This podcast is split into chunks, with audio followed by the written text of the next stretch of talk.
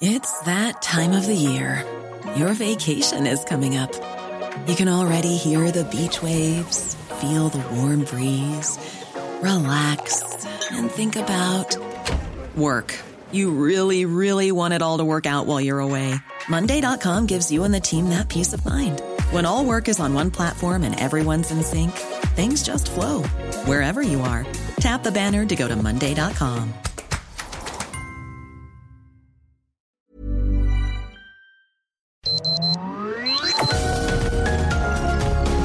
Media Group presenta Sergio Sarmiento y Lupita Juárez. Información veraz y oportuna con un toque personal y humano. Por El Heraldo Radio, donde la H suena y ahora también se escucha.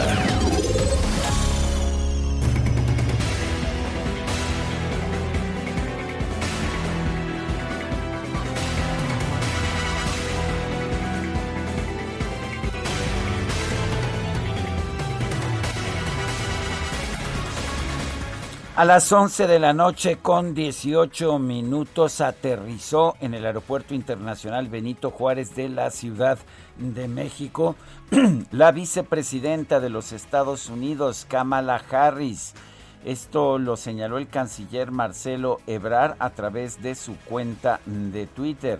Kamala Harris venía de Guatemala donde pues hizo una petición a los guatemaltecos a que no traten de ir a los Estados Unidos para entrar ilegalmente en ese país. La reunión oficial empieza hoy. Empieza hoy a las 10 de la mañana. La vicepresidenta se va a reunir con el presidente de la República, Andrés Manuel López Obrador, a partir de las 10 de la mañana. Eh, poquito después, a las 10.05, los dos van a firmar un memorándum de entendimiento entre Estados Unidos y México para establecer una alianza estratégica para cooperar en programas de desarrollo en el Triángulo Norte. Esta es la parte norte de Centroamérica, el sur de nuestro país. la vicepresidenta y el presidente de México se van a tomar una foto oficial en Palacio Nacional y después van a comenzar eh, pues una serie de conversaciones sobre distintos temas de interés común. Más tarde, al salir de Palacio Nacional, la vicepresidenta va a sostener un encuentro con mujeres emprendedoras mexicanas en el Hotel Sofitel del Paseo de la Reforma, cerca de, pues cerca de insurgentes. A las 3 de la tarde tendrá una reunión con líderes sindicales. A las 4.35 la vicepresidenta de los Estados Unidos va a tener una conferencia de prensa, va a tener una conferencia de prensa y posteriormente va a tener una reunión privada en la Embajada de los Estados Unidos en México a las 6 de la tarde con 45 minutos. La vicepresidenta partirá rumbo al Aeropuerto Internacional Benito Juárez y regresará a la ciudad de Washington allá en los Estados Unidos. Desde ayer cerrada la estación del metro en el Zócalo y además pues bloqueado con, con barreras el Palacio Nacional, este monumento nacional que sirve también de residencia oficial al presidente de México, Andrés Manuel López Obrador. Se esperan cortes a la circulación, se esperan pues ah, ahora sí que bloqueos, pero por parte de la autoridad para mantener un sistema de seguridad en torno a la vicepresidenta de los Estados Unidos, Kamala Harris, quien también ex oficio es la presidenta del Senado de los Estados Unidos. Son las 7 de la mañana con 3 minutos. Hoy es martes 8 de junio de 2021. Yo soy Sergio Sarmiento y quiero pues quiero invitarlo a que se quede con nosotros. Aquí estará bien informado. También ah, tendrá un rato agradable ya que siempre hacemos un esfuerzo por darle a usted el lado amable de la noticia, siempre y cuando la noticia lo permita. Guadalupe Juárez, ¿cómo estás? Muy buenos días. Hola, ¿qué tal? Sergio Sarmiento, buenos días para ti, amigos. Qué gusto saludarlos. ¿Cómo les va? ¿Cómo amanecieron? Bueno, pues tenemos información importante, relevante esta jornada, así que la invitación para que se queden con nosotros y se enteren de lo relevante como todas las mañanas. Y una pregunta, ¿a quién le sirven los políticos? ¿A quién le deben dar explicaciones? Bueno, en el recuento de los daños tras lo ocurrido en la jornada electoral del domingo, resulta que pues Citlali Hernández, Citlali Hernández aseguró que Pues Morena le falló a López Obrador. Morena le falló a Claudia Sheinbaum aquí en la Ciudad de México. El partido Movimiento Regeneración Nacional le falló al presidente en las elecciones. Esto fue lo que dijo la secretaria general de ese instituto político, Citlali Hernández. No crea que le falló al ciudadano, al votante, al elector de Morena, no. Ellos directamente le rinden al presidente y a la jefa de gobierno por las declaraciones, pues, que da a conocer la secretaria general del instituto. Consideró que el partido cometió un error aquí en la Ciudad de México, donde ganaron seis alcaldías. Y bueno, pues ellos esperaban llevarse prácticamente todo, pensaban que solamente iban a perder pues las dos que ya eran de otros eh, partidos, pero fíjese que no, aquí avanzó avanzó la oposición a Morena. Y bueno, dijo que lo acontecido en la Ciudad de México es un grave error de Morena. Le fallamos a Claudia Sheinbaum y a López Obrador con muy buena evaluación en la gestión de ambos. No logramos combatir el voto de odio. ¿Usted votó por odio? Bueno, pues es lo que dice Citlali Hernández. Pues eh, no lograron combatir el voto de odio y temor hacia nuestro movimiento, promovido sobre todo en clases medias y altas. Esto fue lo que dijo eh, Citlali en una publicación de, Twitter, que en realidad fue un, un hilo en su cuenta de Twitter. Advirtió que próximamente va a emitir su respectivo informe a la militancia y dijo, eh, como aseguré durante el proceso interno, tras ser dueña de mi silencio, comentaré ahora sí algunas fallas internas que urge corregir. Reconoció que dentro de Morena existe una división, pese a la cual los resultados en los comicios no fueron del todo malos para ese partido. A pesar de los errores y divisiones internas de Morena, avanzó la cuarta transformación, sumando hasta ahora por lo menos 11 de las 15 gubernaturas en juego. También el pueblo de México nos otorga la confianza de seguir siendo mayoría en la Cámara de Diputados, lo que externó Hernández en Twitter. Piensan que solamente pues la clase media y alta votó en contra de ellos y seguramente usted conocerá a personas comunes y corrientes que no pertenecen a la clase alta ni a la clase media que votaron pues no a favor de Morena. En fin, ahí está, ahí está el recuento de los daños tras lo ocurrido en la jornada del domingo. La Asociación Nacional de Magistrados y Jueces del Poder Judicial de la Federación expresó que espera que la Suprema Corte de Justicia invalide el alargamiento, la prolongación del mandato del ministro presidente Arturo Saldívar de la Suprema Corte de Justicia. Ayer le informábamos en este espacio muy temprano que se publicó en el Diario Oficial de la Federación la nueva ley orgánica del Poder Judicial de la Federación con su polémico décimo tercer transitorio, el cual pues alarga el mandato del presidente de la Corte Arturo Saldívar de forma inconstitucional según muchos juristas.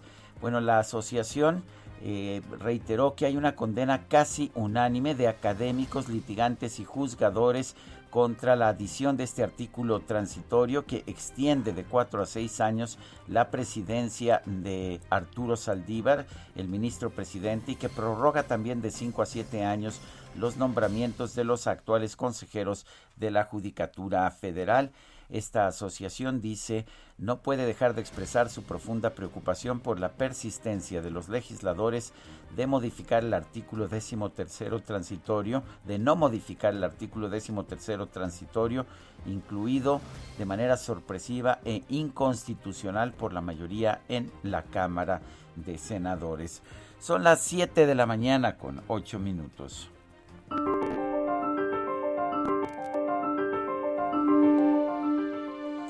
Lo más difícil de cualquier campaña política es ganar sin demostrar que no mereces ganar. Adley E. Stevenson, quien fue candidato frustrado a la presidencia de los Estados Unidos.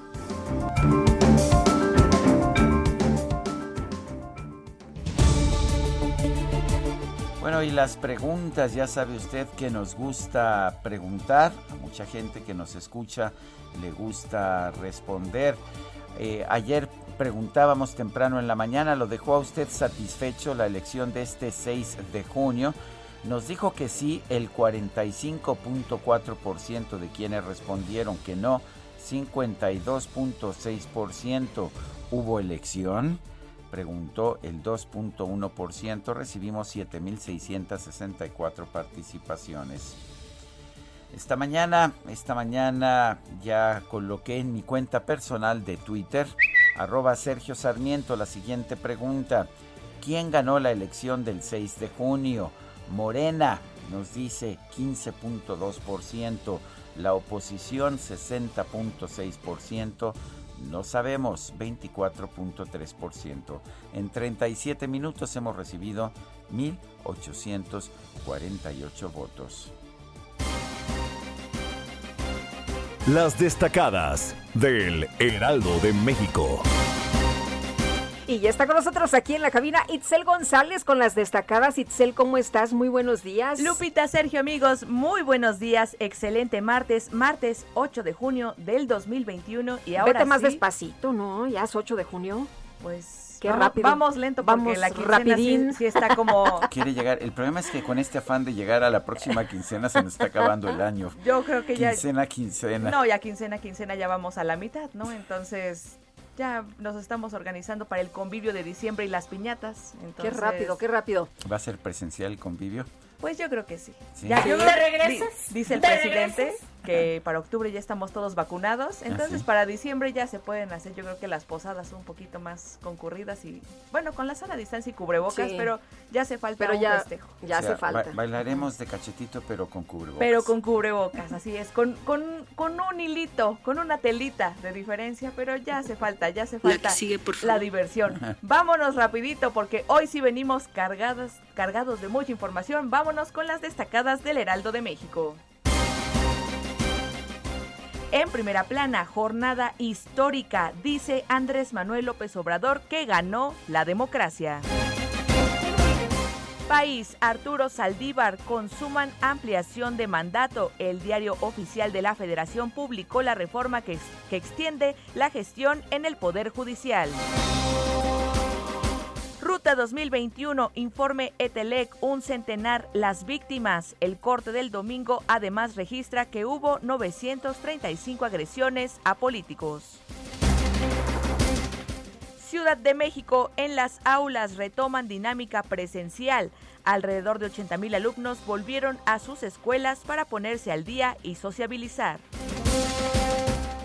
Estados, poder femenino, mujeres en la cima. Por primera vez, siete entidades del país van a tener gobernadora, un camino que se trazó desde 1953. Orbe, Guatemala, abordan la migración desde la raíz. La vicepresidenta Harris, de, de, gira en Centroamérica, anunció que su gobierno abordará los problemas que causan los éxodos hacia Estados Unidos. Meta, trío olímpico, alistan segunda práctica. La selección mexicana enfrenta a Arabia Saudita en España con miras a la justa veraniega de Tokio 2020.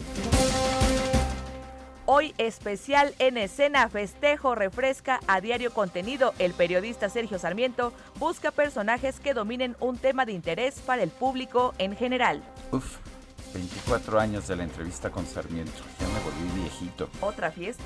Otra fiesta. Y ahora sí no ya pudimos no hacer fiesta se pudo hacer presencial. fiesta, ¿verdad? Ay, el otro año, ¿no? El pro- Las juntas, 2022. Para las los juntas. 25 años. Para los ahí, sí no 25 me- años. ahí sí no la perdono. Las- Dice las de plata. Que, que tengo que invitarlo. Vamos todos. Y finalmente, en mercados petróleos mexicanos, costo laboral va a crecer. Integrar 3.000 empleados a Deer Park a la empresa mexicana va a implicar presión a sus finanzas. Sergio Lupita, amigos, hasta aquí las destacadas del Heraldo. Feliz martes. Igualmente, Itzel, muchas gracias. Muy buenos días. Son las 7 de la mañana con 14 minutos. Vamos a un resumen de la información más importante de este martes 8 de junio del 2021. La noche de este lunes llegó al Aeropuerto Internacional de la Ciudad de México la vicepresidenta de los Estados Unidos, Kamala Harris. Fue recibida ¿Dónde cree usted? ¿Se acuerda el hangar presidencial que era un dispendio y que no se podía utilizar, que porque cómo era posible, eh, que era absolutamente inaceptable? Bueno, pues ahí en ese hangar presidencial fue recibida por el canciller Marcelo Ebrard y el embajador de México en Washington, Esteban Moctezuma. Bueno, ¿no estuvieron por allá en Santa Lucía? Pues no sé, parece que no. Llegó al hangar presidencial, el ah. lujoso y dispendioso hangar presidencial. Bueno, este martes el presidente López Obrador va a recibir en Palacio Nacional a la vicepresidenta Kamala Harris para hablar sobre la cooperación binacional en materia de migración. El gobierno de los Estados Unidos anunció la creación de la Fuerza de Tarea Conjunta Alfa, un organismo enfocado en mejorar la aplicación de la ley en contra de los grupos de tráfico de personas en México y Centroamérica. La Secretaría de Gobernación informó que en lo que va del 2021 el Instituto Nacional de Migración ha asegurado a más de 90 mil migrantes centroamericanos. La organización Human Rights Watch consideró que durante su visita a nuestro país, la vicepresidenta de los Estados Unidos, Kamala Harris, debe condenar los ataques a la independencia del Poder Judicial por parte del presidente López Obrador. La Asociación Nacional de Magistrados de Circuito y Jueces de Distrito del Poder Judicial de la Federación expresó confianza en que la Suprema Corte va a invalidar la ampliación del mandato del ministro presidente Arturo Saldívar. El Instituto Nacional Electoral informó que este lunes cerró el programa de resultados electorales preliminares con el escrutinio de 99.5% de las casillas instaladas en el país la participación ciudadana quedó en 52.6%. El candidato de la coalición PRI-PRD al gobierno de Nuevo León, Adrián de la Garza, reconoció que los resultados del PREP no le favorecen. Pues del conocimiento público, ha concluido la captura del sistema preliminar de resultados electorales, mismos que no me favorece. Al más de medio millón de ciudadanos y ciudadanas que confiaron en mi proyecto, le reitero mi más sincero agradecimiento. Gobernador de Chihuahua, Javier Corral, reconoció el triunfo de la candidata del PAN, María Eugenia Campos Galván. Rechazó que esto represente una derrota para él y pues no se acordó de los intentos hasta para meterla en la cárcel. Por supuesto que reconocemos el eh, triunfo de Maru Campos en la elección del día de ayer. Eh, los resultados preliminares están ahí a disposición de toda la ciudadanía con una clara ventaja con relación a su oponente más cercano, candidato de Morena. Esos resultados no solamente deben ser eh, reconocidos, sino respetados. Nosotros jamás nos vamos a pelear con la voluntad popular. Bueno, y por otro lado, el gobernador Javier Corral afirmó que la operación Justicia para Chihuahua va a continuar hasta el último día de su administración. El candidato de Morena al gobierno de Sonora, Alfonso Durazo, informó que la actual mandataria del estado, Claudia Pavlovich, le llamó para felicitarlo por su triunfo en la contienda electoral. Me ha llamado hoy en la mañana la señora gobernadora valoró mucho este gesto de madurez política de su parte y hemos hablado de establecer eh, de inmediato un grupo de trabajo para coordinar el proceso de entrega-recepción cierre del programa de resultados electorales preliminares de los comicios federales, la Alianza Morena PT Partido Verde obtuvo 184 de los 300 distritos de mayoría, mientras que el bloque PRI PAN PRD sumó 109. La bancada del PRD en la Cámara de Diputados celebró que Morena y sus aliados hayan perdido la mayoría calificada, ya que de esta manera se evitará que realicen cambios arbitrarios a la Constitución. Y Citlali Hernández, la secretaria general de Morena, aseguró que con los resultados electorales de la Ciudad de México su partido les falló, no a ustedes los votantes, sino al presidente López Obrador y a la jefa de gobierno Claudia Sheinbaum. Bueno, y la jefa de gobierno, Claudia Sheinbaum, consideró que los malos resultados electorales de Morena en la capital del país se deben a una campaña de desprestigio con lo que dijo el presidente de la República. Eh, en los últimos meses hubo una, meses ya desde hace rato, una campaña de desprestigio del movimiento muy fuerte que tuvo impacto en algunos sectores de la población y lo que nos corresponde a nosotros pues es seguir insistiendo sobre este movimiento de transformación fundamental para nuestro país, seguir concientizando y desde el gobierno seguir trabajando como lo hemos hecho todos los días, seguir mejorando, seguir con los proyectos que nos planteamos para la ciudad, seguir construyendo ciudad junto con todas y todos los habitantes. Bueno, pues ahí está el mensaje, el mensaje de Claudia Sheinbaum pues malos resultados, pero no fue por el desempeño del gobierno, sino por la campaña de desprestigio. El titular de la Fiscalía Especializada en Delitos Electorales, José Agustín Ortiz Pinchetti, informó que durante la jornada electoral de este domingo se recibieron 8.395 llamadas a los sistemas de atención del organismo y que solo hubo 149 denuncias formales. La Fiscalía General de Guanajuato informó que un juez vinculó a proceso a Fernando N., presunto homicida, de la candidata de Movimiento Ciudadano a la presidencia municipal de Moro León, Alma Rosa Barragán. Un juez de control dictó prisión preventiva al exgobernador de Nayarit, Roberto Sandoval, tras haber sido detenido por presuntas operaciones con recursos de procedencia ilícita. La hija del exmandatario estatal, Lidy Sandoval, enfrentará su proceso en libertad, pero con un bracelete electrónico. La organización Artículo 19, sí, esta que el presidente de la República dice que representa intereses conservadores. Informó que un policía de Quintana Roo, identificado como Miguel N., fue sentenciado a cinco años y tres meses de cárcel por actos de tortura en contra de la periodista Lidia Cacho. La Secretaría de Trabajo anunció la reanudación de la inscripción de beneficiarios al programa Jóvenes Construyendo el Futuro debido a que ya concluyó el proceso electoral subsecretario de Prevención y Promoción de la Salud, Hugo López Gatel, informó que este domingo se suspendió la campaña de vacunación contra el COVID-19 para no interferir con las elecciones. Explicó que este lunes se aplicaron 134.828 dosis. Y el subsecretario López Gatel también aseguró que el control de la pandemia en México no influyó en la contienda electoral, ya que esta tarea no se realiza con fines políticos. La Secretaría de Educación Pública informó que este lunes regresaron a clases presenciales 1.631.235 alumnos de 24.406 escuelas ubicadas en 15 estados del país. La Autoridad Educativa Federal de la Ciudad de México informó que este lunes 10.000 maestros, 80.000 estudiantes regresaron a actividades presenciales en la capital del país. Su reporte diario sobre la pandemia de COVID-19, la Secretaría de Salud Federal reportó solo 34 muertes más por COVID-19 en México para llegar a 228.838. El expresidente Felipe Calderón informó que este lunes acudió a un hospital para dar seguimiento a su estado de salud tras haber sido diagnosticado con COVID-19.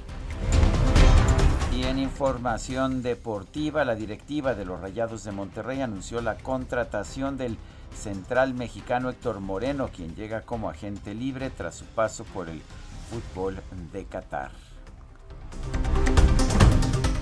Son las 7 de la mañana con 23 minutos.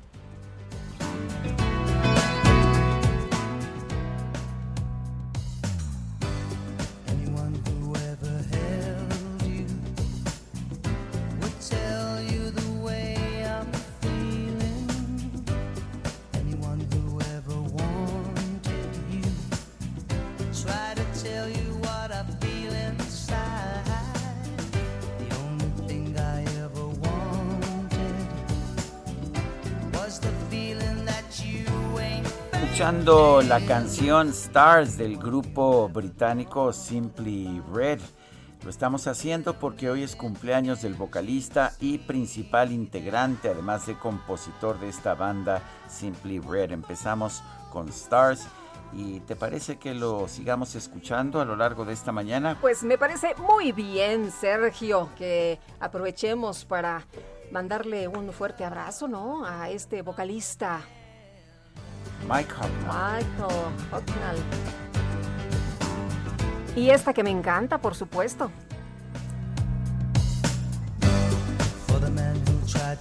Las 7 con 24, nuestro número para mensajes de WhatsApp es el 55 2010 9647. Regresamos.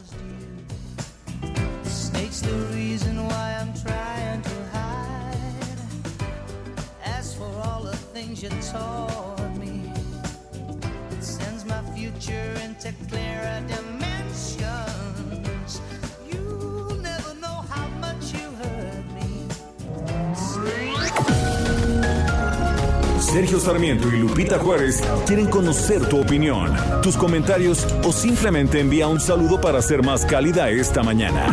Envía tus mensajes al WhatsApp 5520 109647. Heraldo Radio.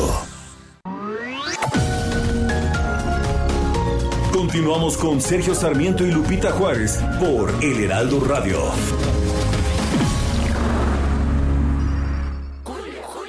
Salió a pedir de boca. Ah, pues si salió a pedir, pide a Soriana. Toda la higiene bucal y afeitado que pongo al 3x2. Como crema colgate MFP de 150 mililitros. Lleva 3 por 73,20 y ahorra 36,60. Tú pides y Julio Regalado manda. Solo en Soriana. A junio 15. Aplican restricciones.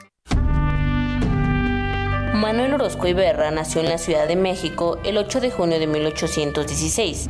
Fue un historiador mexicano, discípulo de José Fernando Ramírez y Joaquín García y Casbalceta. Junto con ellos, es considerado uno de los historiadores más importantes de México del siglo XIX. En 1864 publicó su obra Geografía de las Lenguas y Carta Etnográfica de México.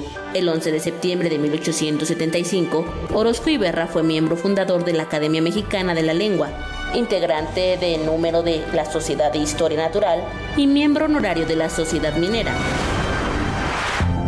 integrante de la Real Academia Española y la Real Academia de Historia.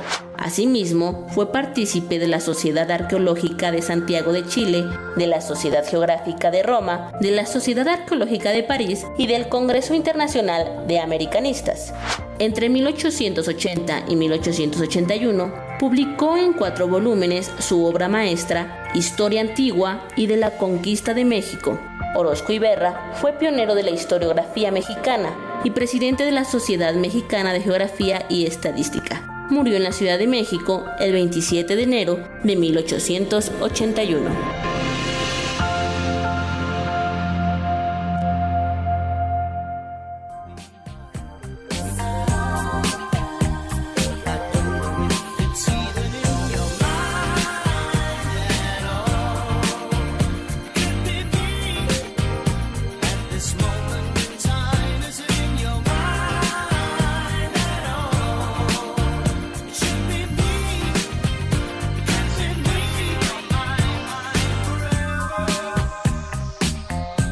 Escuchando música de Simply Red, esto se llama Sunrise, Amanecer.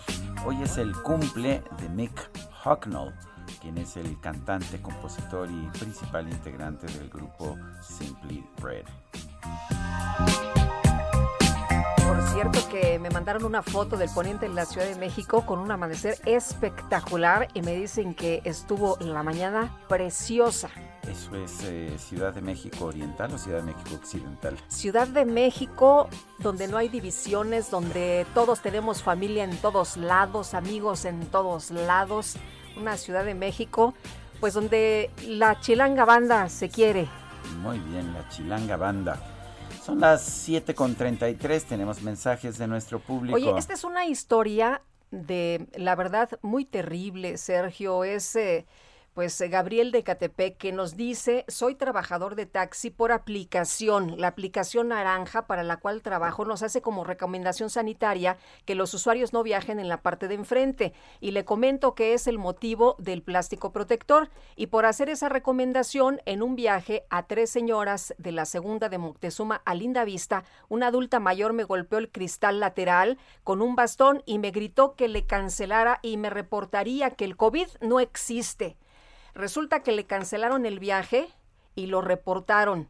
Dice, no sé ni qué reportaron y me bloquearon por 30 días. Llevo cinco días sin poder trabajar. No es justo que por seguir un lineamiento de la aplicación y una necedad de un usuario yo no pueda trabajar. Una verdadera tragedia para este taxista. No es justo que se quede sin su salario, sin sus ingresos por una señora que dice que el COVID no existe. Bueno, pues eh, dice que es... Eh, la aplicación naranja, no sé. Debe ser Didi, ¿no? ¿Didi? Debe ser Didi. Pues atención a, la gente de Didi, no se vale, no se vale que suspendan a este conductor por esas razones.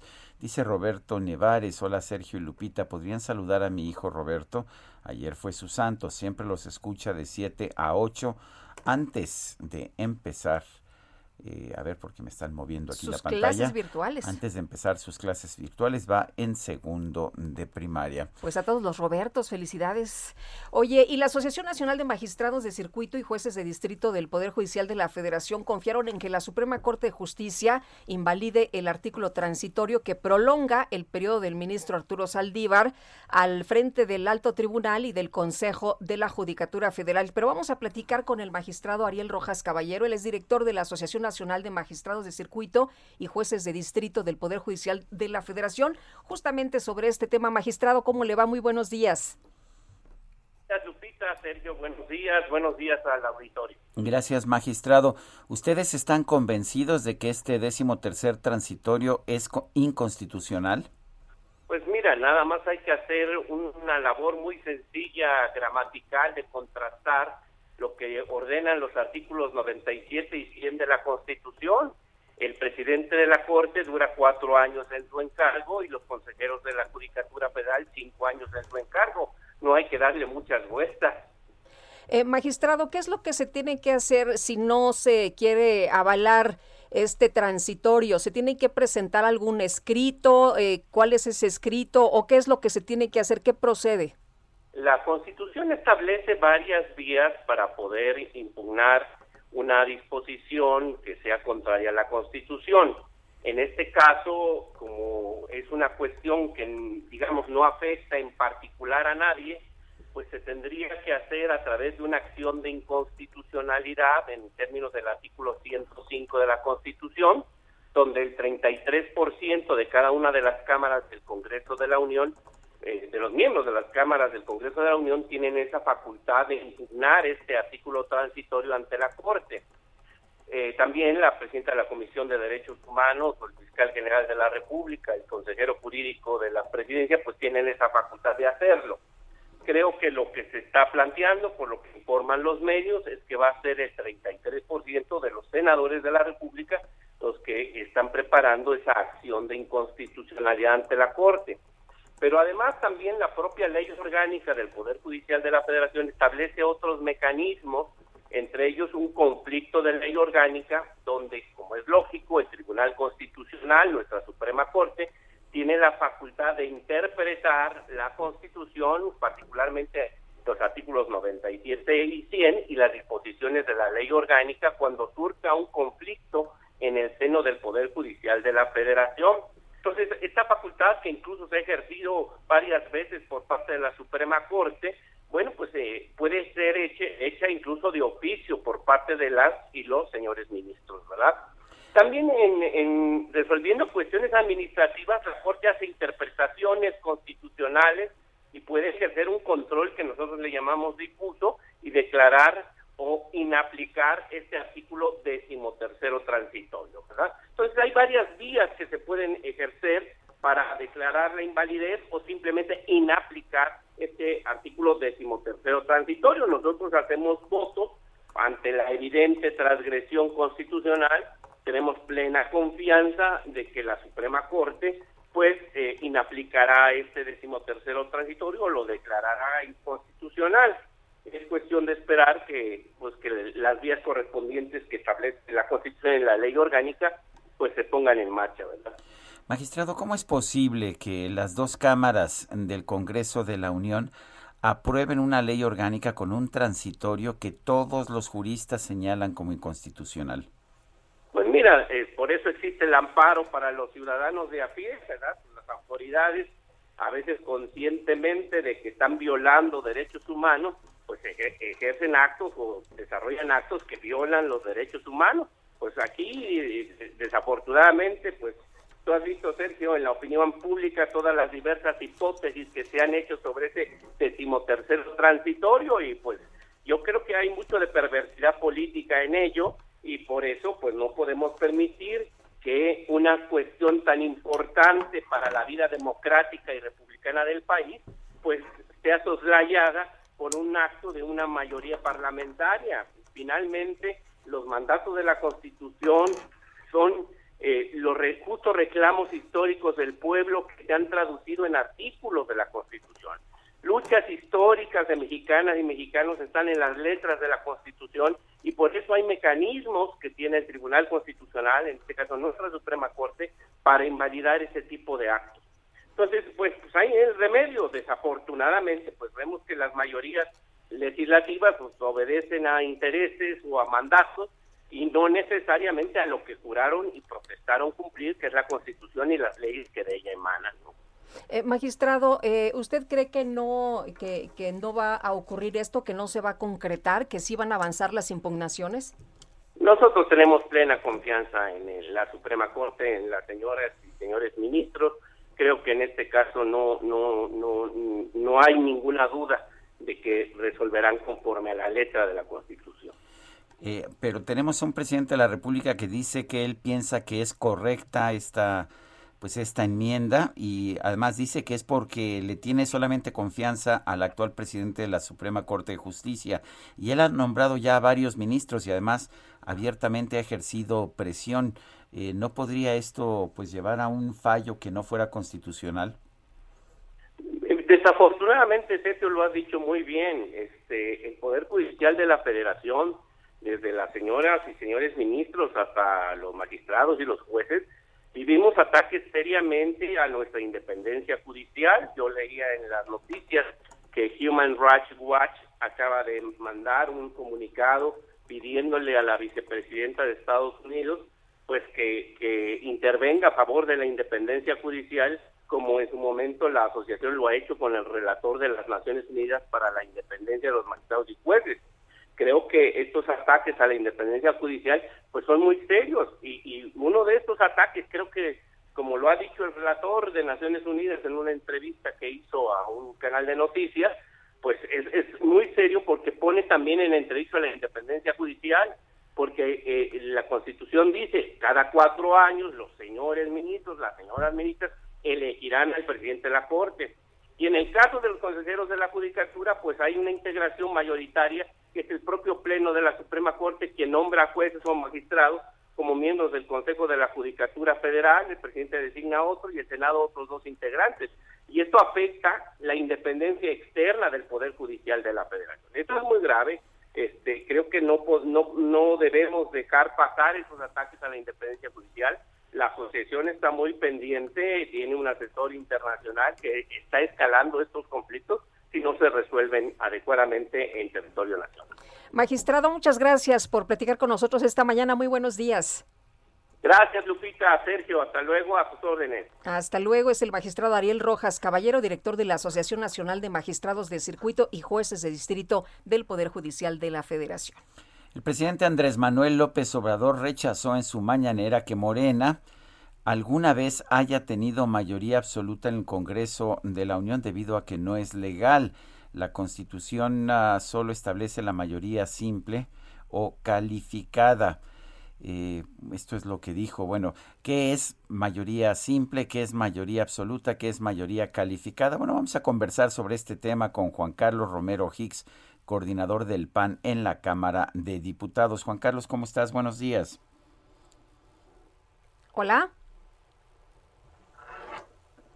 parece, que, no, nos está Oye, posteó, eh, posteó Juan Carlos Romero Hicks ahí unas fotografías de la jornada electoral, ahí haciendo fila con sana distancia también este, este domingo. Y bueno, pues vamos a hablar con él en un momento más sobre esto que pues el presidente dice que no, que no es verdad, aunque Ahí está ya listo, Juan Carlos. Aunque yo tengo otros datos. aunque nosotros tenemos otros datos. Juan Carlos, buenos días. Hola, muy buen día. ¿Cómo estás, Lupita? Bien, muchas gracias. A ver, dice el presidente que, que Morena nunca ha tenido mayoría absoluta en el Congreso porque no es legal. A ver, yo tengo entendido que mayoría absoluta en el Congreso son 50% más uno y que sí la ha tenido a pesar de que pues no la obtuvo por ah, necesariamente por su resultado en las urnas. Pero ¿qué nos puedes decir tú? Mayoría de 251, en efecto. Así es. Morena obtuvo el 37.25% de la votación en la anterior. En 2018. Y este domingo obtuvo el 33.4%. Morena no es mayoría por sí solo. Con sus aliados puede constituir mayoría, ya sea de manera legal o por huachicoles. Porque llegó a tener 253 uh, diputados, pero esto lo hizo violando la ley, ¿no? Así es. Pues ahora hay que mirar hacia adelante. El país nos necesita a todos México atraviesa un momento muy delicado, cuatro crisis simultáneas, la de salud, la económica, la violencia y la inseguridad y la gobernanza.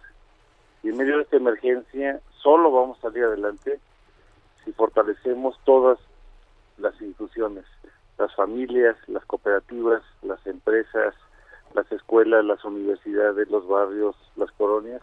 Y hay que seguir trabajando para tener la relación autoritaria que estábamos viviendo puede haber muchos análisis, ninguno profundo ni completo lo que ocurrió el pasado domingo.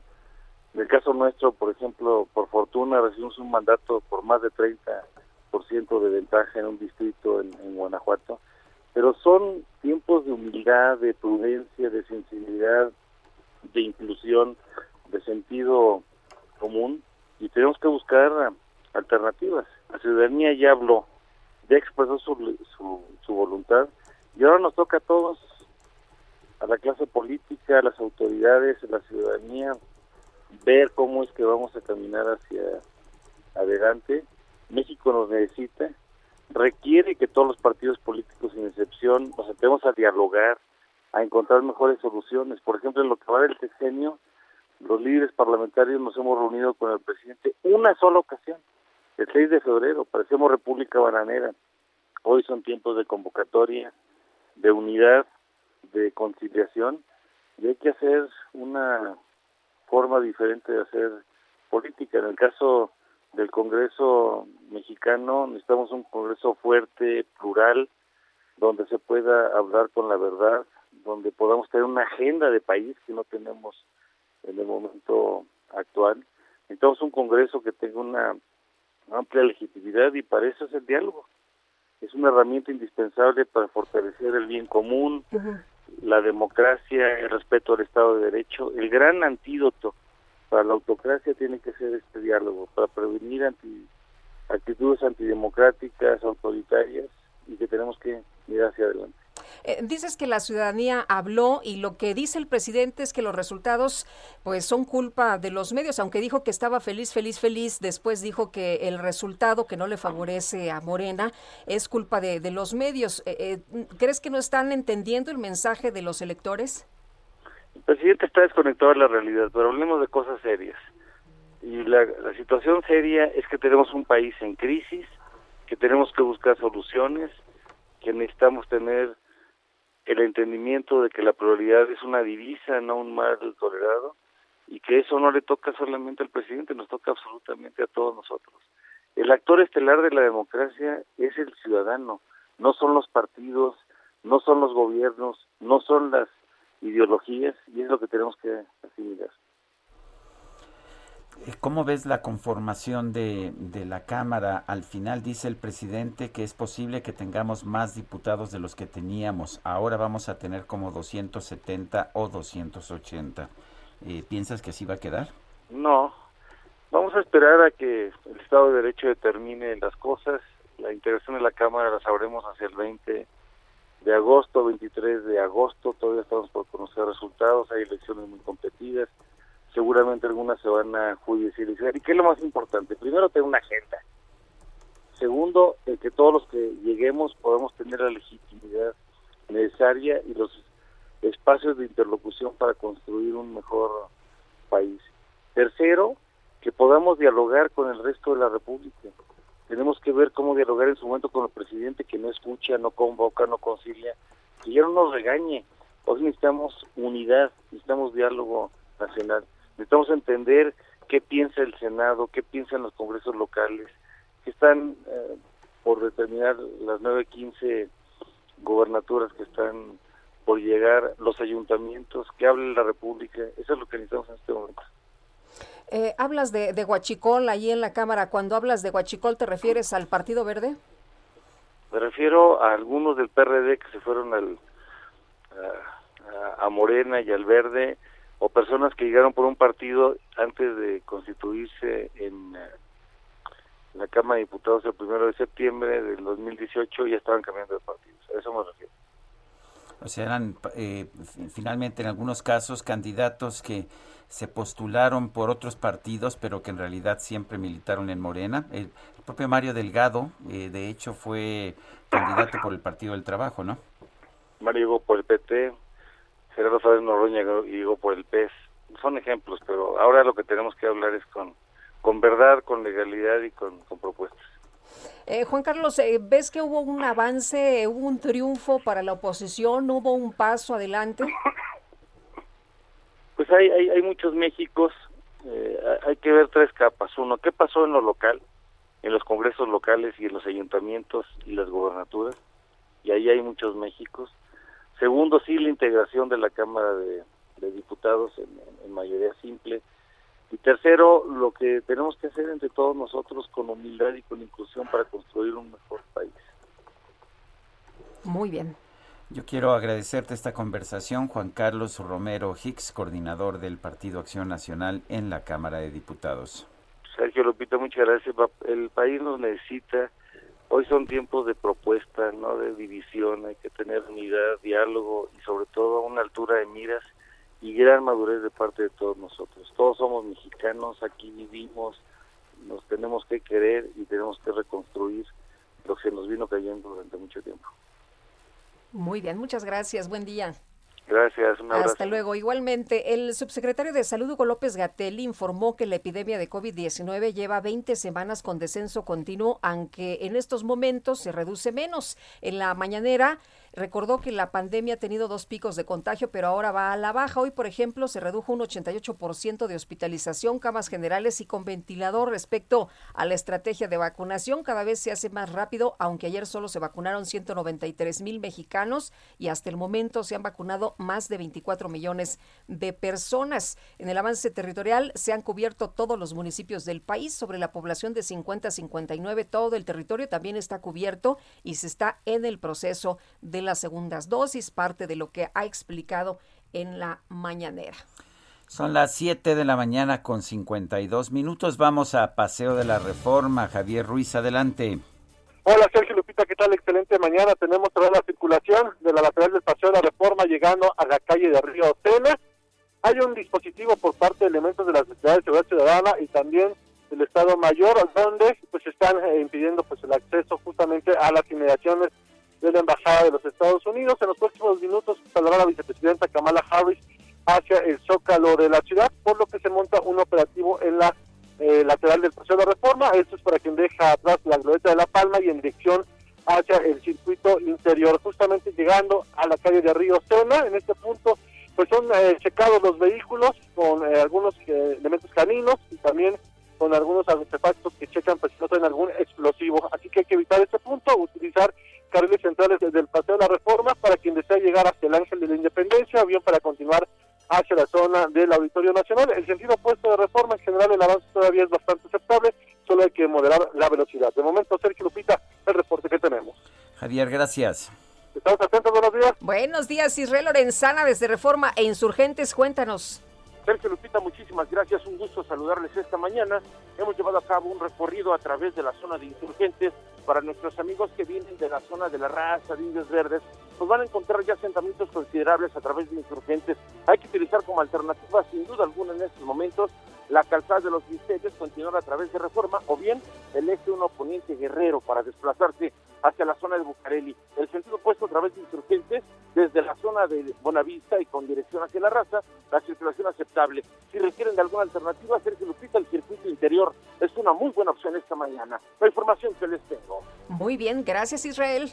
Hasta luego. Hasta luego. Son las 7 de la mañana con 54 minutos. Nuestro número para que nos mande usted sus mensajes, pueden ser de voz o de texto, es el 55 20 10 96 47. Sí, es nuestro número para el WhatsApp.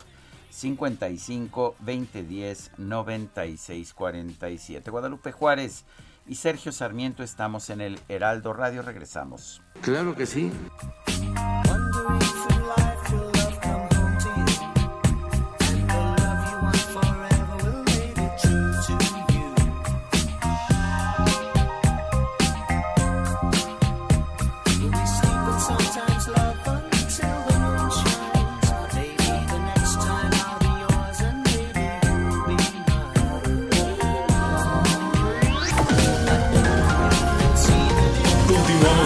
Sergio Sarmiento y Lupita Juárez por El Heraldo Radio.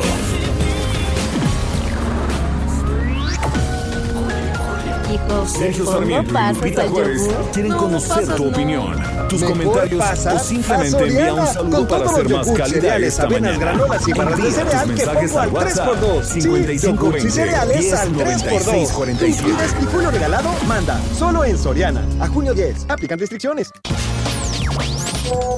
Hola Sergio, hola Guadalupe, buenos días. Con gran sorpresa, primeramente escucho al presidente expresar que debido al bombardeo tan intenso que sufrimos aquí en la Ciudad de México, se pierden todo ese número de alcaldías para el partido Morena en el poder.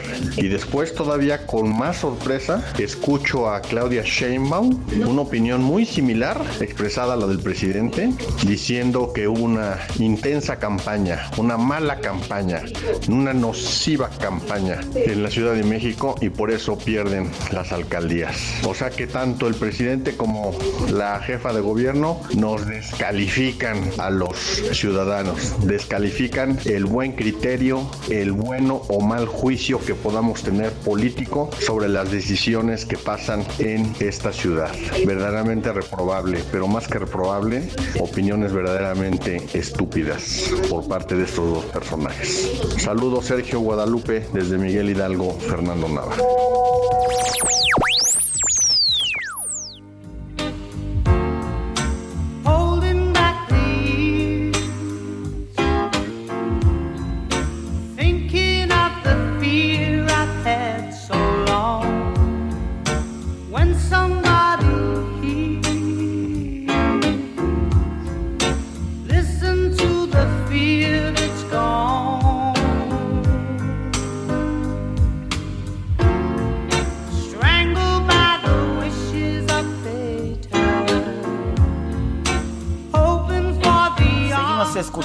Música del grupo Simply Red. Estamos festejando el cumple de Mick Hucknall, compositor, cantante y fuerza creativa principal de esta agrupación inglesa. Esto se llama Holding Back the Years, reteniendo los años. quisiéramos, Hold back the years, retener los años. No, mejor que se vayan, ¿verdad? Sí, no. Depende cuáles años. Bueno,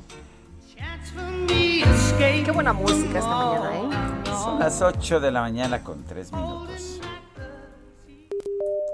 Nueva ruta a Bogotá saliendo de Ciudad de México.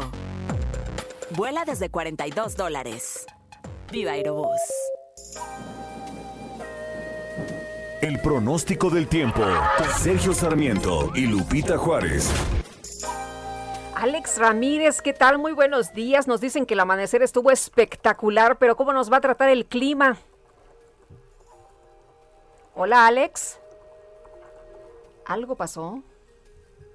Bueno, esta mañana estaba preciosa, me están mandando fotografías de diferentes partes de la ciudad y de diferentes partes de la República y la verdad es que los amaneceres están espectaculares. Saludos, por cierto, a nuestros amigos de Durango y del Estado de México que nos han posteado sus fotos y también en el poniente de la Ciudad de México, una maravilla.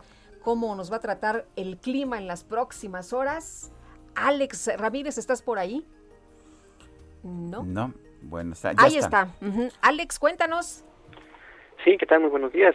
Eh, Sergio Lupita, les mando un saludo a ustedes y a la gente que nos escucha.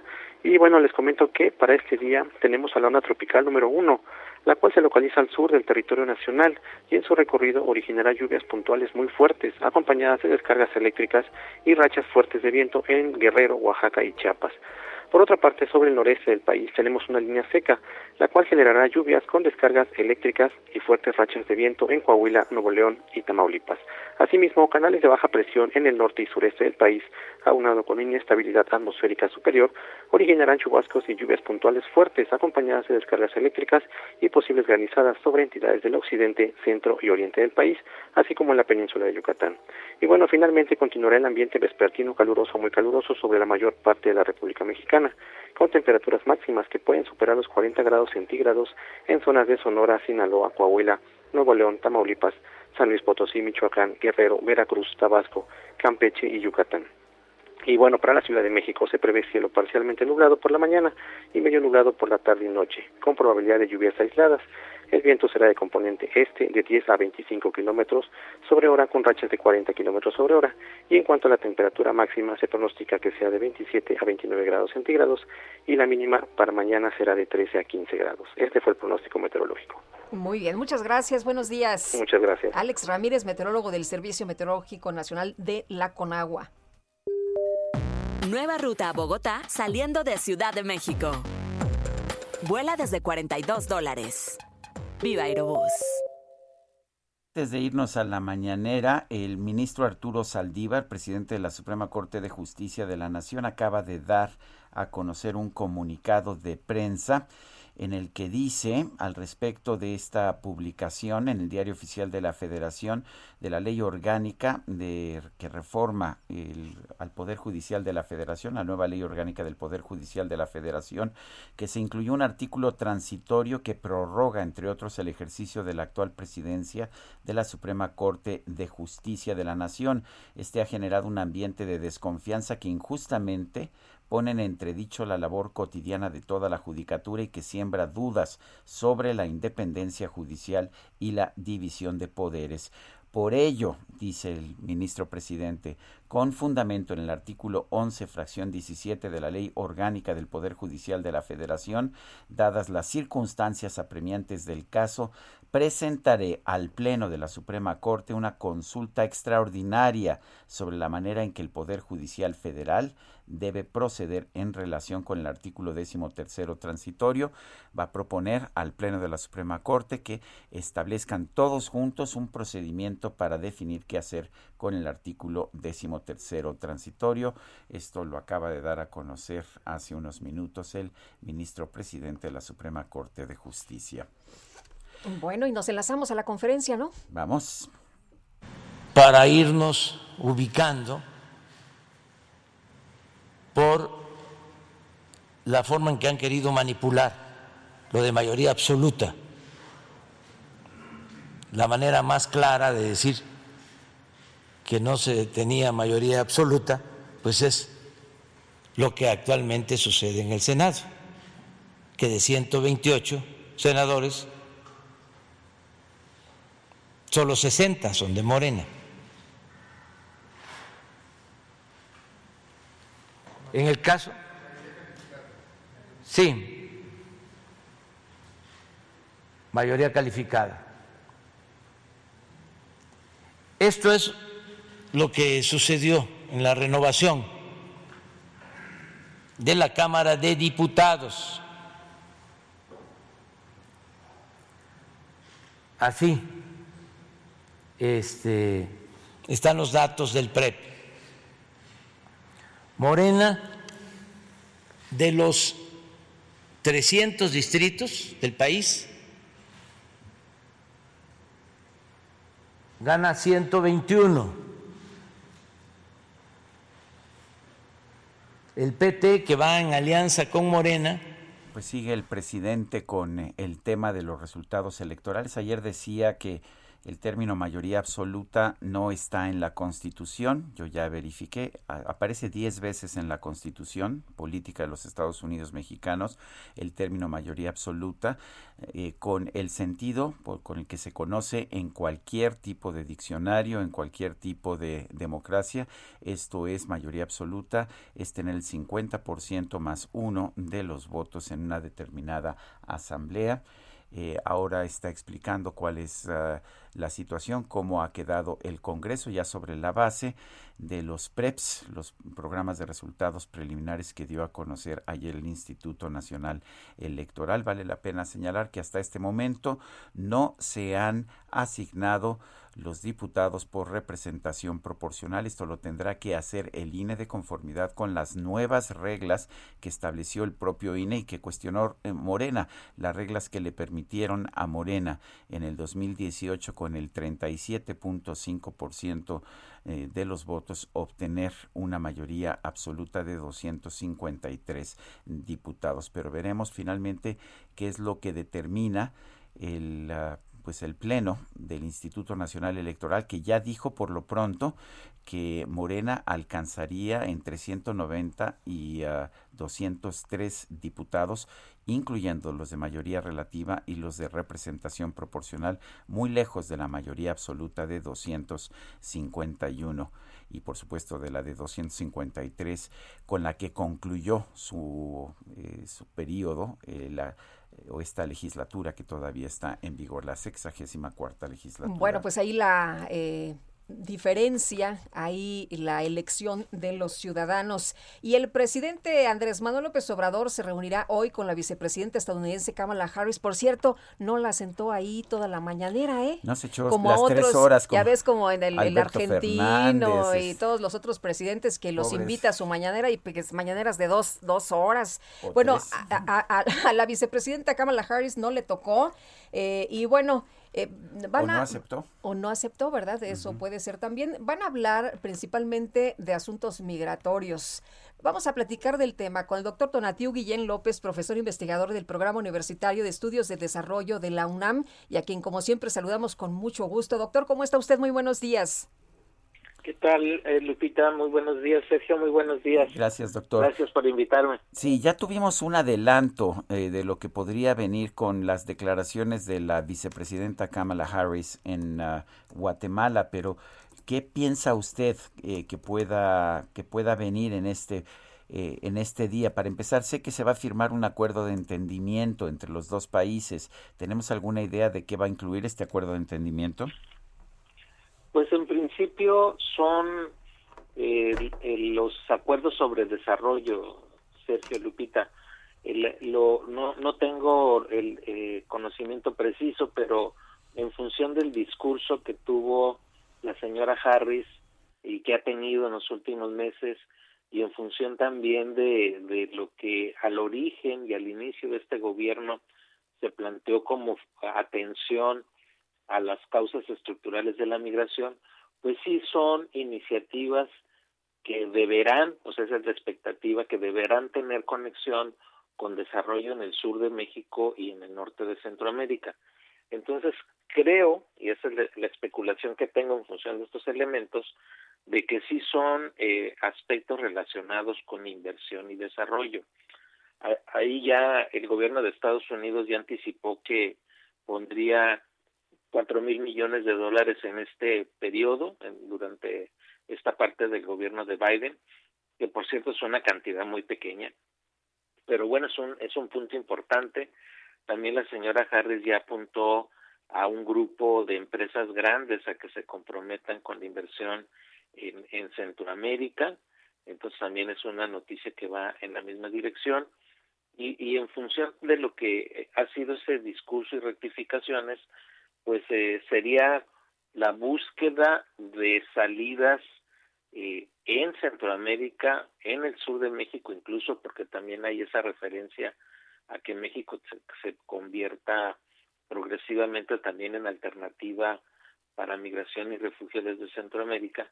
Entonces, por ahí me parece que estarían eh, los temas y sin duda el otro, que es el lado pues eh, tradicional, llamémosle así, de la política migratoria, pues no dudo que también contemplen eh, la, las, eh, los controles fronterizos en la, en la frontera de México con Estados Unidos y también en la de México con Guatemala, que ya hizo esto la señora Harris ahora en Guatemala. O sea, sí hay una, un componente relacionado con control. Entonces tenemos las dos, los, los dos lados de la tortilla. O sea, sí hay una posición todavía de restricción, pero la, la, la buena noticia, y eso es lo que espero que madure, es que sí tengamos acuerdos específicos relacionados con desarrollo y, y tal vez cercanos a lo que está por lo menos en, en, inicio eh, desarrollando CEPAL, que es este programa integral de desarrollo de, esta región en conjunto. Doctor, eh, una de las propuestas que ha hecho el presidente Andrés Manuel López Obrador es este de Sembrando Vida. Es una buena idea porque Kamala lo que ha hecho es, eh, eh, como lo mencionaba usted, hablar de inversiones, de inversiones importantes, pero en el caso del presidente, ¿esta es una buena idea, el programa Sembrando Vida que ya se ha aplicado aquí en México? Pues de entrada, y siendo francos, es una es una iniciativa que ni siquiera en México está demostrado que tenga efectos. Entonces eh, también eh, supone que las personas tengan tierra y los migrantes no no tienen tierra eso es un eso es un dato importante. Entonces hay una disonancia muy muy fuerte con relación con este programa el propio Coneval tiene una lista de observaciones sobre su desempeño en México. Eh, creo que, que, que la, sola idea de discutirla creo que, que sería motivo de, de, desencuentro y, y como pues se ha planteado ya en otros momentos, incluso pues personalmente he estado en unas discusiones sobre, el aspecto, sobre esos temas, pues el aspecto dominante es calidad de vida de las personas en sus lugares de origen los elementos materiales más directos que tienen que ver con condiciones de vida eh, y, la economía asociada con, con esas condiciones de vida y la economía local directa de las personas serían pues los tonos de foco.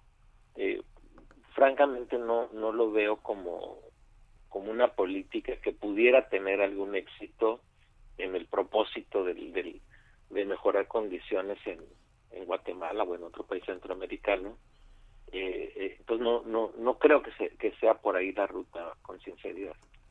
Pues doctor, como siempre agradecemos mucho, apreciamos que pueda platicar con nosotros. Muy buenos días. Qué gusto saludarles.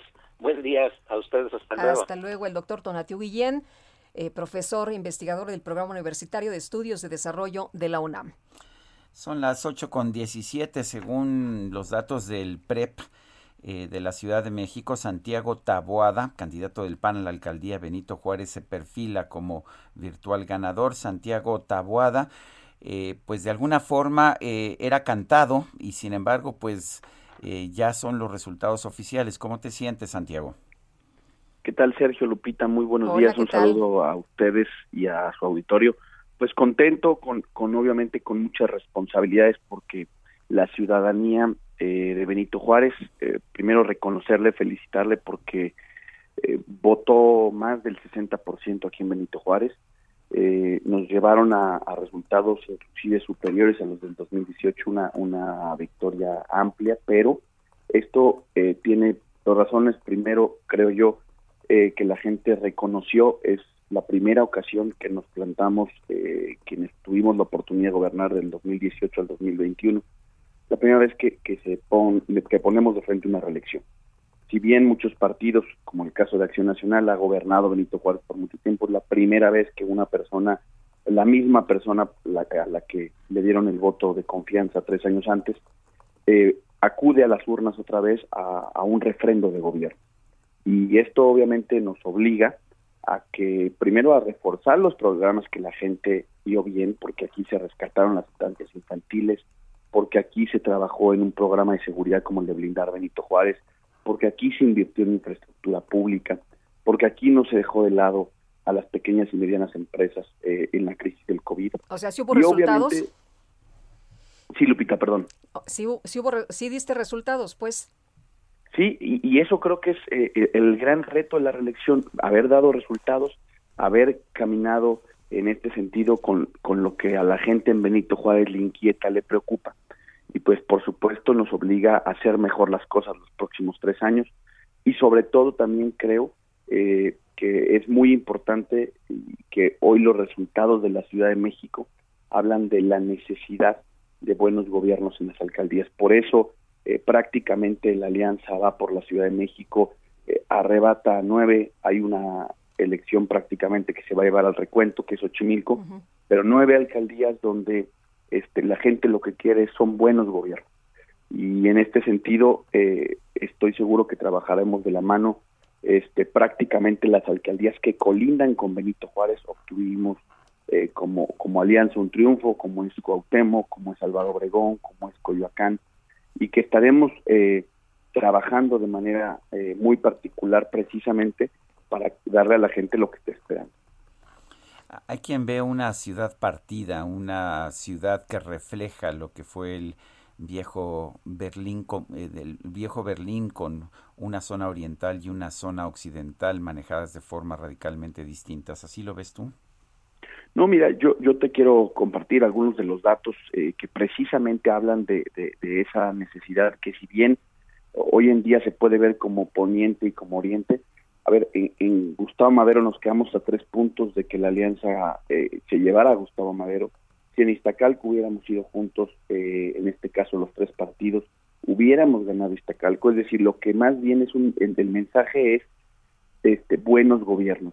Este, las alcaldías somos el gobierno más próximo a la ciudadanía y por supuesto que tenemos eh, una responsabilidad para seguirnos contrastando con Morena. Eso es algo fundamental en donde se pueda ver que estos gobiernos dan resultados, hay mejores servicios públicos, hay mejor calidad de vida, hay mejores condiciones de seguridad, ese es eh, la punta para poder seguir avanzando en la ciudad, este, porque efectivamente el modelo en el cual se venían sosteniendo muchos de estos eh, gobiernos, de las estructuras, de eh, se agotó y la ciudadanía este, habló.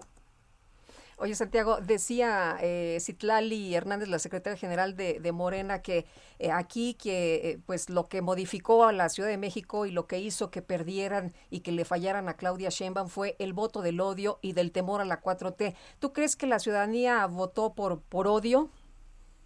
No, no, no, yo creo que más bien la ciudadanía lo que lo que calificó fue la incompetencia del gobierno en mantener los empleos, la incompetencia del gobierno de no de desmantelar el sistema de salud la incompetencia del gobierno de haber cancelado programas como el de estancias infantiles, eso la gente salió a castigarlo, porque si tú te quedaste sin empleo, porque si a ti te, murió un familiar eh, con COVID por la negligencia del gobierno, si, si tu familiar tiene un tratamiento eh, eh, especializado y, y, ya no hay medicinas porque te desmantelaron el seguro popular, eso no es un tema de hoy, es un tema de incompetencia y la gente aquí vino a decir, Hace tres años les dimos la oportunidad, desmantelaron y están desmantelando al país. Pues aquí va, y, el problema es que estos, estas justificaciones que de, la derrota, lo único que hace es que polarizan. Eh, y eso es lo que, lo que el presidente y su partido ha hecho en los últimos años, y, y es lo que la ciudadanía, ella también le dijo hasta aquí. también lo que hizo la ciudadanía el domingo fue defender al INE. Las filas de gente paciente reconociendo a su autoridad. Eso es eh, el mensaje que también le dieron a este llamado proyecto así de, cuarta transformación.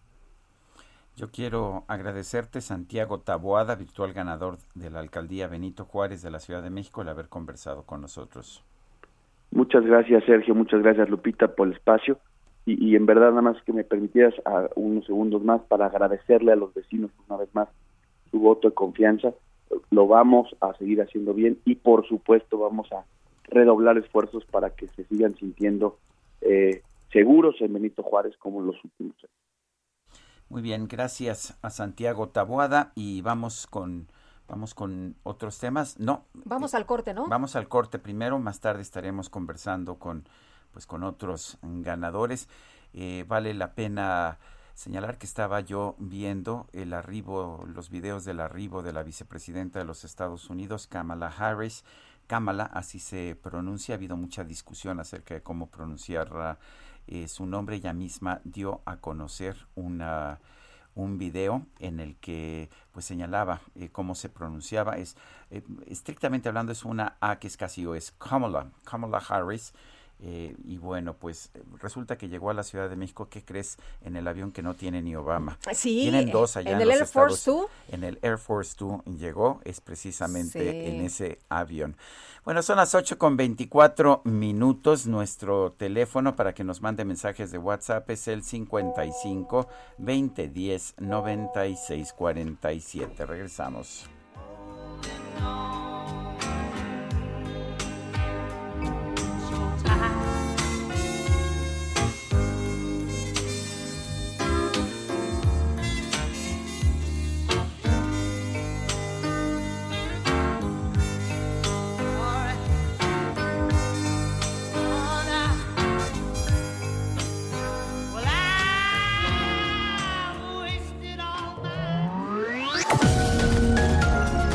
Sergio Sarmiento y Lupita Juárez quieren conocer tu opinión, tus comentarios o simplemente envía un saludo para ser más cálida esta mañana. Envía tus mensajes al WhatsApp 5520 109647. Heraldo Radio, la HCL se comparte, se ve y ahora también se escucha.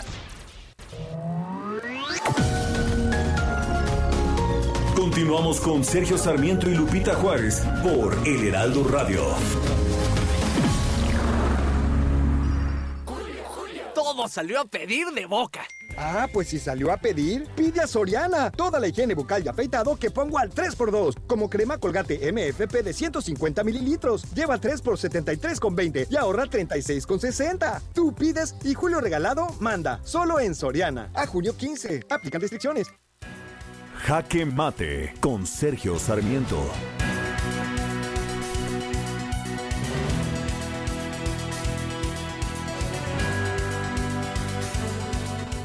Por fin ha reaccionado el presidente de la Suprema Corte de Justicia de la Nación, Arturo Saldívar.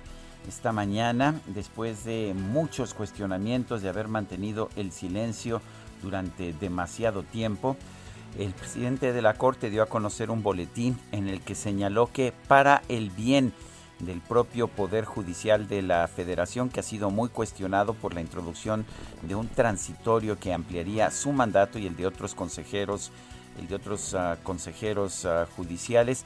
Bueno, pues ahora está señalando que va a acudir al Pleno de la Suprema Corte de Justicia para definir un camino y resolver esta situación. Me parece una decisión acertada del presidente de la Corte. Eh, la verdad es que vimos incluso en el día de la votación cómo algunas personas impugnaban, cuestionaban públicamente, le gritaban cosas al presidente de la, de la Corte después de ejercer su voto en las elecciones de este pasado 6 de junio. Y creo que le hace mucho daño a la Suprema Corte que se le perciba como subsidiaria, como subordinada al Poder Ejecutivo y al presidente Andrés Manuel López Obrador. Qué, qué bueno que el presidente de la Corte está decidiendo actuar ya y que está sometiendo esta cuestión al propio Pleno de la Suprema Corte de Justicia. Lo que dice la Constitución es que son los ministros de la Suprema Corte de Justicia los que deben decidir quién será su presidente y que lo deben hacer por un periodo de cuatro años. La Constitución es muy clara en este sentido. deben, por lo tanto, los ministros considerar qué van a hacer cuando el propio presidente de la República y algunos miembros del Poder Legislativo quieren modificar lo que dice la Constitución y ampliar con, una, con un transitorio de una ley secundaria el mandato del presidente de la Corte. Esperemos que los ministros de la Corte pues tengan un gran uso de su sapiencia y nos ofrezcan una solución que preserve la autonomía de este gran tribunal. Yo soy Sergio Sarmiento y lo invito a reflexionar.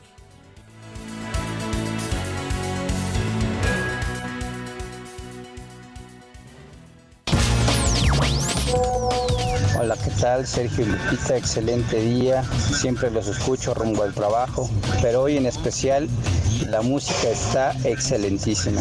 Que tengan un excelente día. Gracias. Buenos días, soy Lolita Camacho para servirles. Muchas felicidades por su cobertura, muchas felicidades Sergio Lupita y decirles, bueno, que yo soy beneficiaria de la tarjeta de ayuda de discapacidad. Gente con muy pocos recursos y sin embargo yo nunca he votado por ellos. Así que el comentario de la señora diciendo que le fallaron al presidente y, a la señora gobernadora de aquí de la ciudad, bueno, es una tontería. Creo que lo que hacen es eh, tildarnos de tontos, lo cual no somos, todos sabemos pensar. Ricos y pobres sabemos pensar y diferenciar en lo que se está haciendo bien y en lo que no. Entonces, eh, yo no soy morenista. Muchas gracias, que tengan lindo día y muchas felicidades.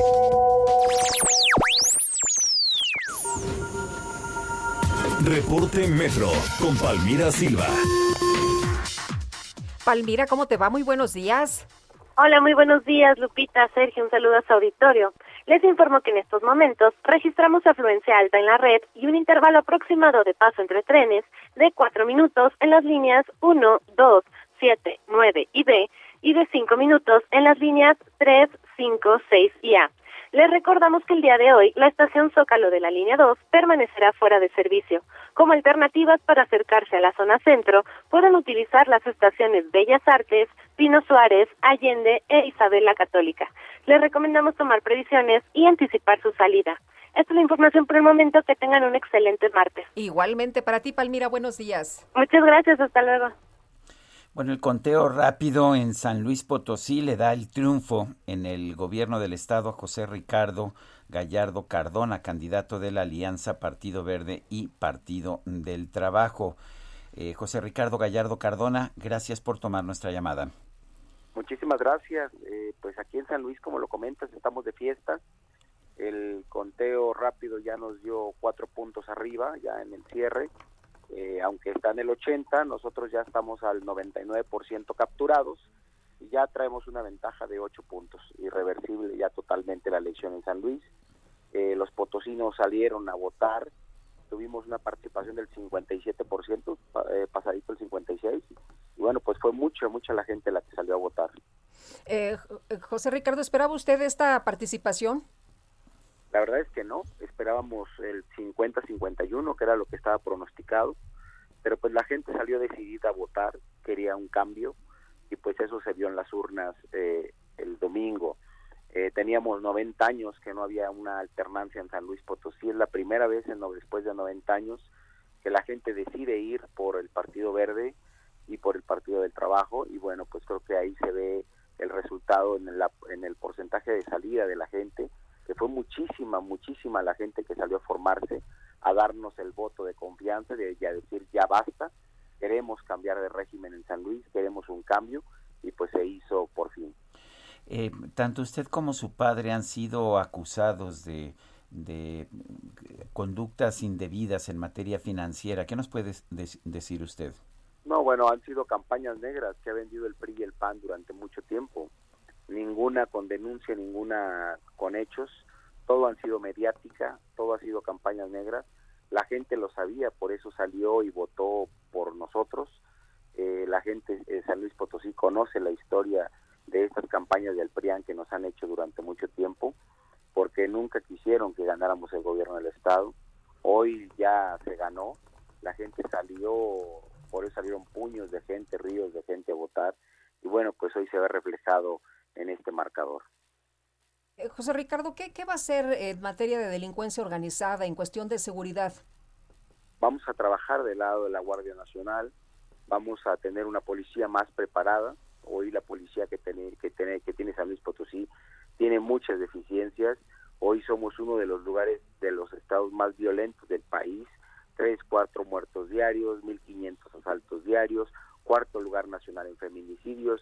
Eso es lo que ha hecho el PRIAN en San Luis Potosí, dejar un estado ensangrentado, pero bueno, eso se va a acabar.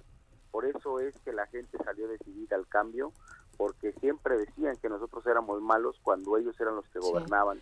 Bueno, ahorita que dice que, decían que éramos malos, eh, recuerdo que lo han señalado eh, como colaborador de, cárteles eh, de, ahí, de, la entidad. ¿Usted qué les responde? y, eso es, y eso es. También decían que era terrorista y puras, puros cuentos. Que estaba relacionado con el cártel Jalisco Nueva Generación, ¿no? Y, y, y, y, aparte que era terrorista y casi, casi que tumbé las Torres Gemelas, ¿no? Pero bueno, pues fue parte de una campaña muy, muy fuerte, muy negra pero bueno, aquí está el resultado.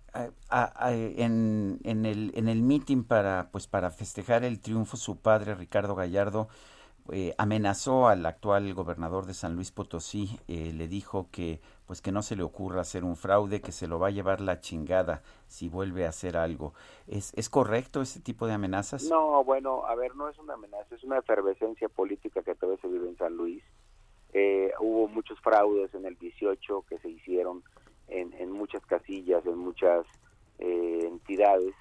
Y bueno, creo que es parte de la efervescencia que todavía se vive de la campaña. Nuestro mensaje fue claro, ya ganamos, ya tenemos las actas, eh, no, no vayan a hacer nada en contra de la voluntad de miles y miles y miles de potosinos. Y bueno, creo que eh, no tiene por qué suceder así.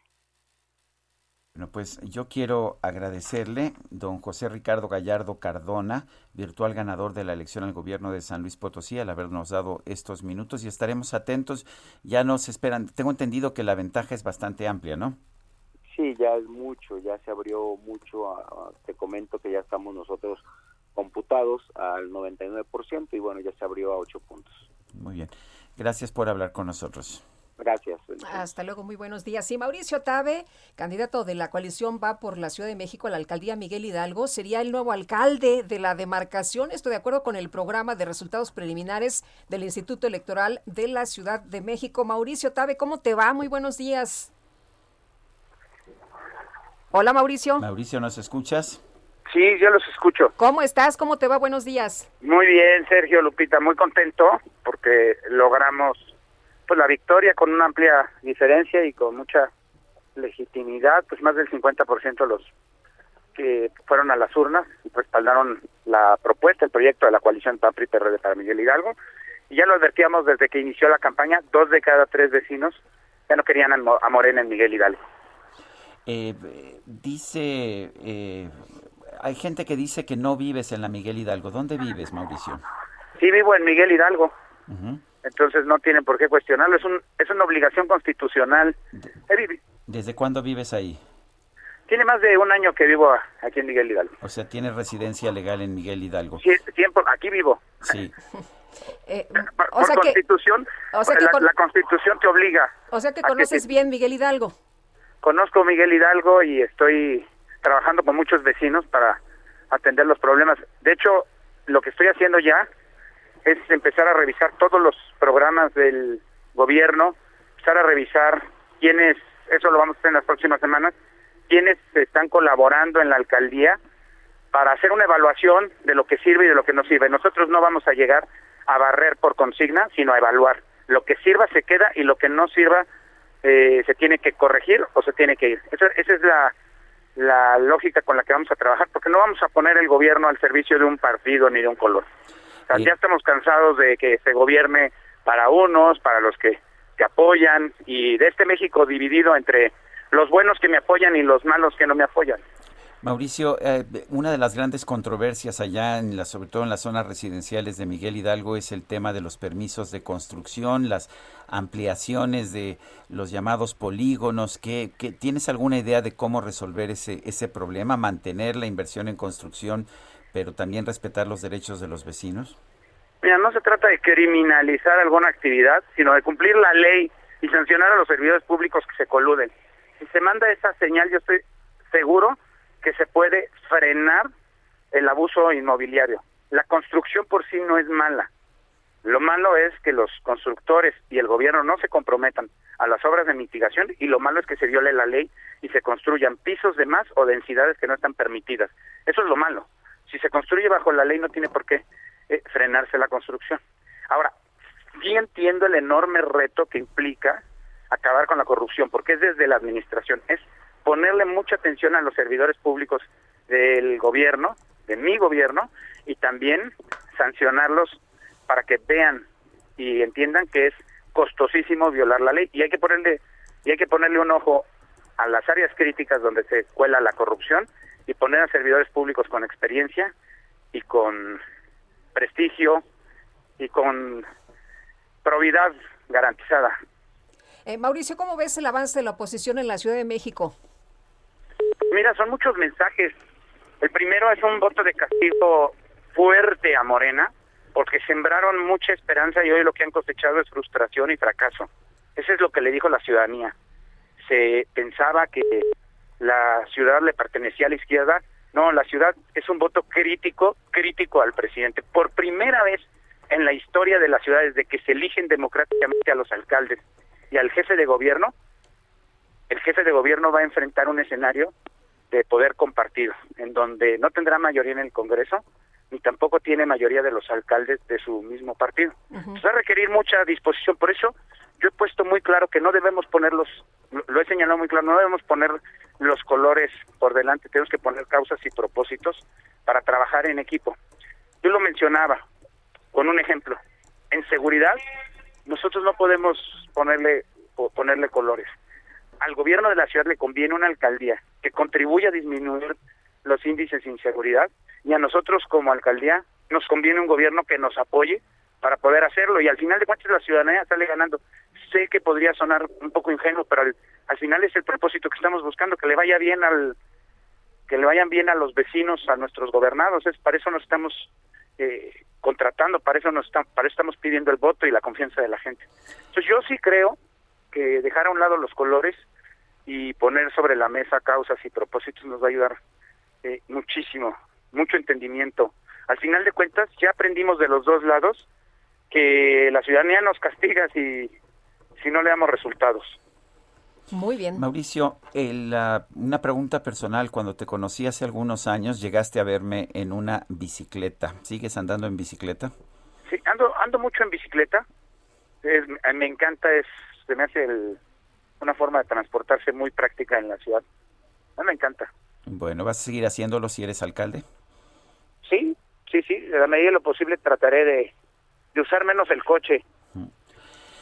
Bueno, Mauricio Tabe, virtual ganador de la alcaldía Miguel Hidalgo, gracias por conversar con nosotros. No, hombre, Sergio, les agradezco mucho y a Lupita también. Gracias, Mauricio. Muchas gracias a todos los simpatizantes por su confianza y a todos los funcionarios de Casilla. De verdad, mi reconocimiento porque estuvieron hasta la madrugada contando los votos.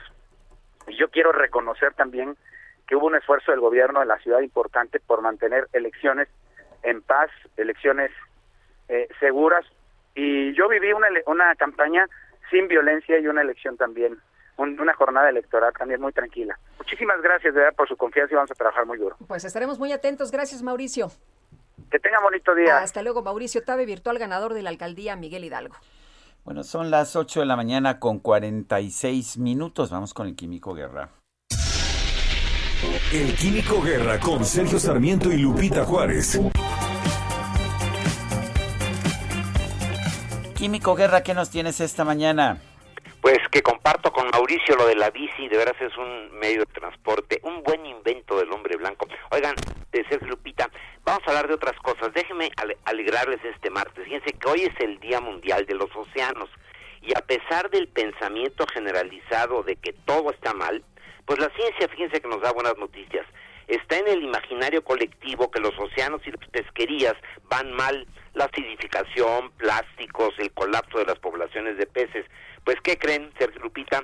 Un equipo internacional de investigadores acaba de publicar en los Proceedings of the National Academy of Sciences, los registros de las academias de ciencias de los Estados Unidos, la revisión más completa a la fecha del estado que guardan en los mares del mundo las pesquerías, con base en cada región de los océanos del planeta.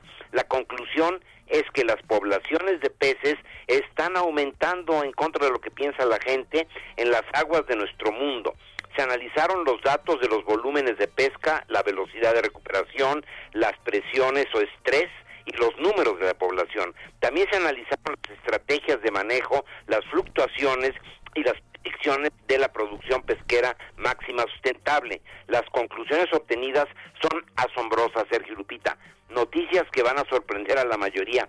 Se hizo un escrutinio riguroso de los conjuntos de datos acumulados para las poblaciones de peces en Norteamérica, Sudáfrica, Nueva Zelanda, Australia y Europa y se realizó un acumulado estadístico para el Mar Negro y el Mediterráneo, África noroccidental, Sudamérica, Rusia y Japón.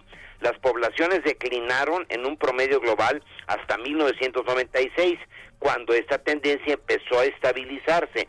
Ya para 2005 empezó a ir en dirección contraria y para 2016 la biomasa de animales marinos fue por primera vez mayor a los mares eh, de la, eh, eh, a la marca de la producción pesquera máxima sustentable, es el MFSP por sus siglas.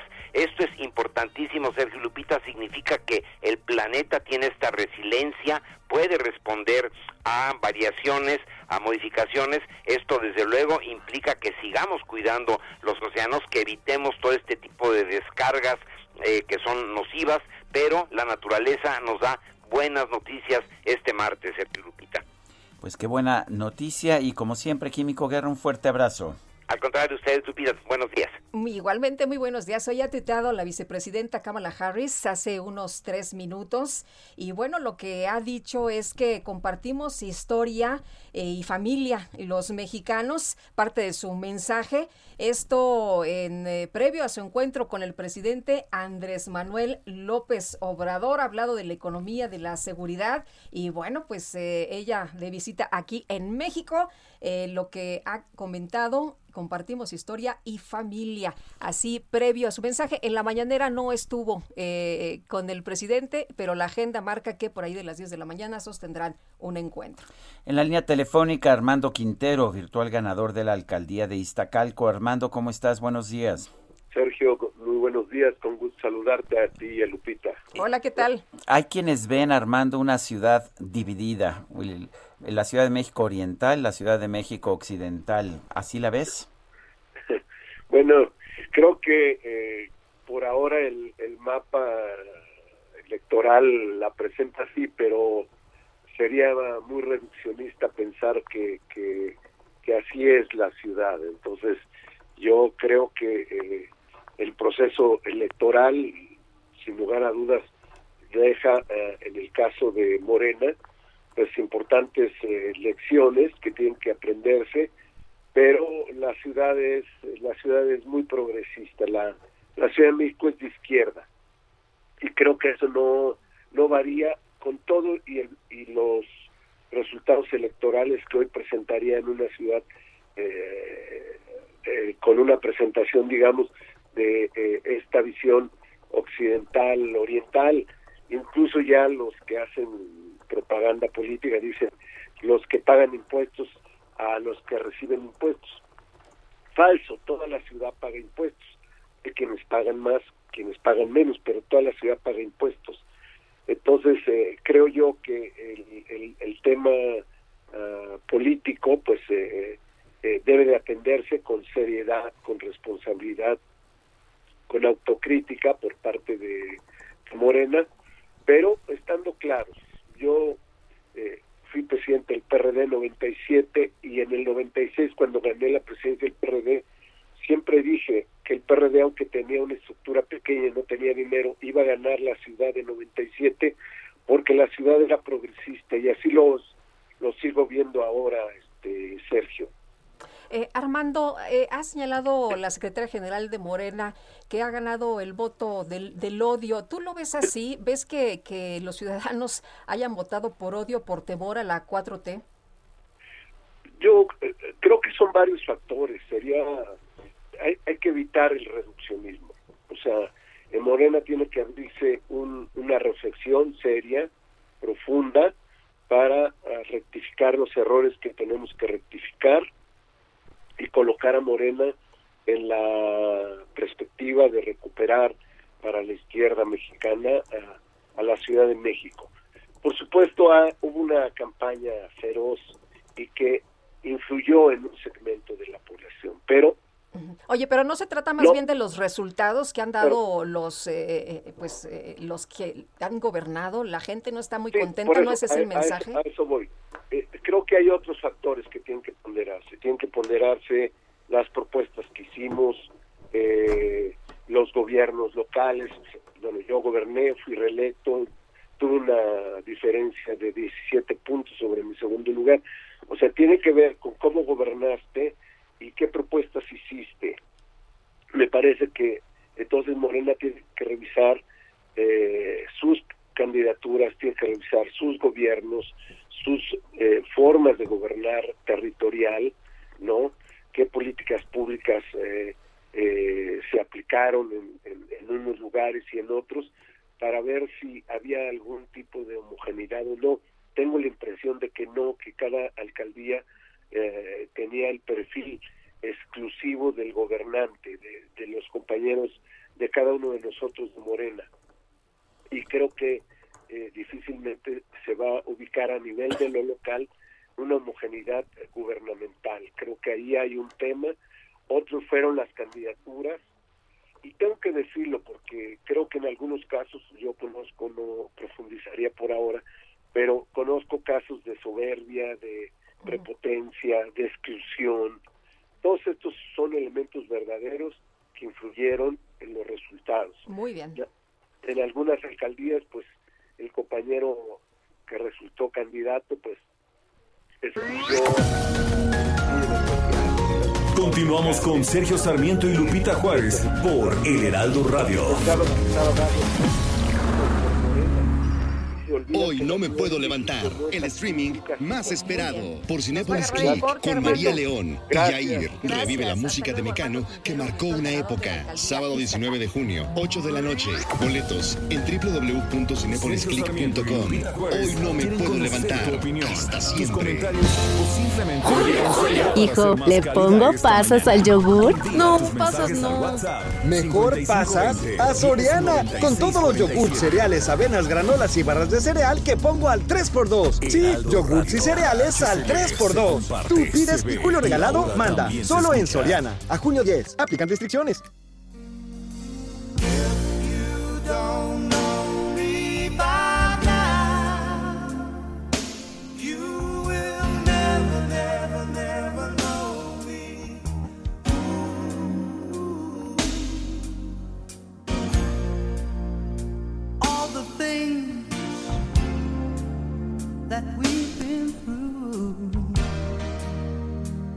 Understand me like I understand you. Now, girl, I know the difference between right and wrong.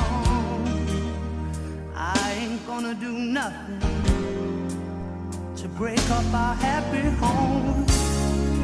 Oh, don't get so excited.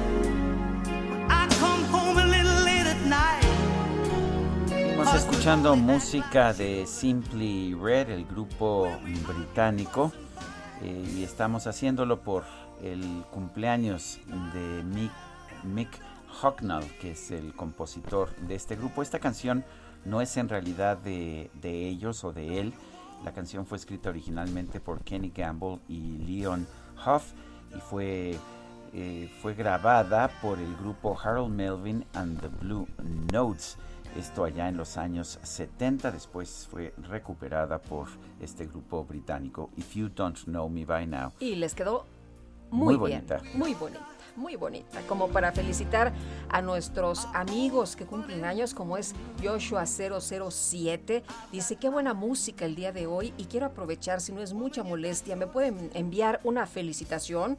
Hoy es mi cumple, jejeje, es lo que nos dice Joshua 007. Pues que sea un muy buen año para ti, querido Joshua. Te mandamos un fuerte abrazo. Oye, Isaías Robles dice Sunrise y Fairground de Simple Red, please, please.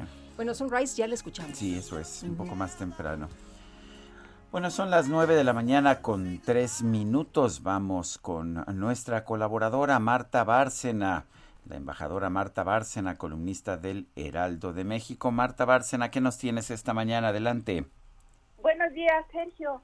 Pues mira, hoy en la mañana quiero compartir explicando qué es lo que hacen las embajadas en otros países. Una parte importante de lo que hacen las embajadas en otros países es informar sobre la evolución política interna de esos países.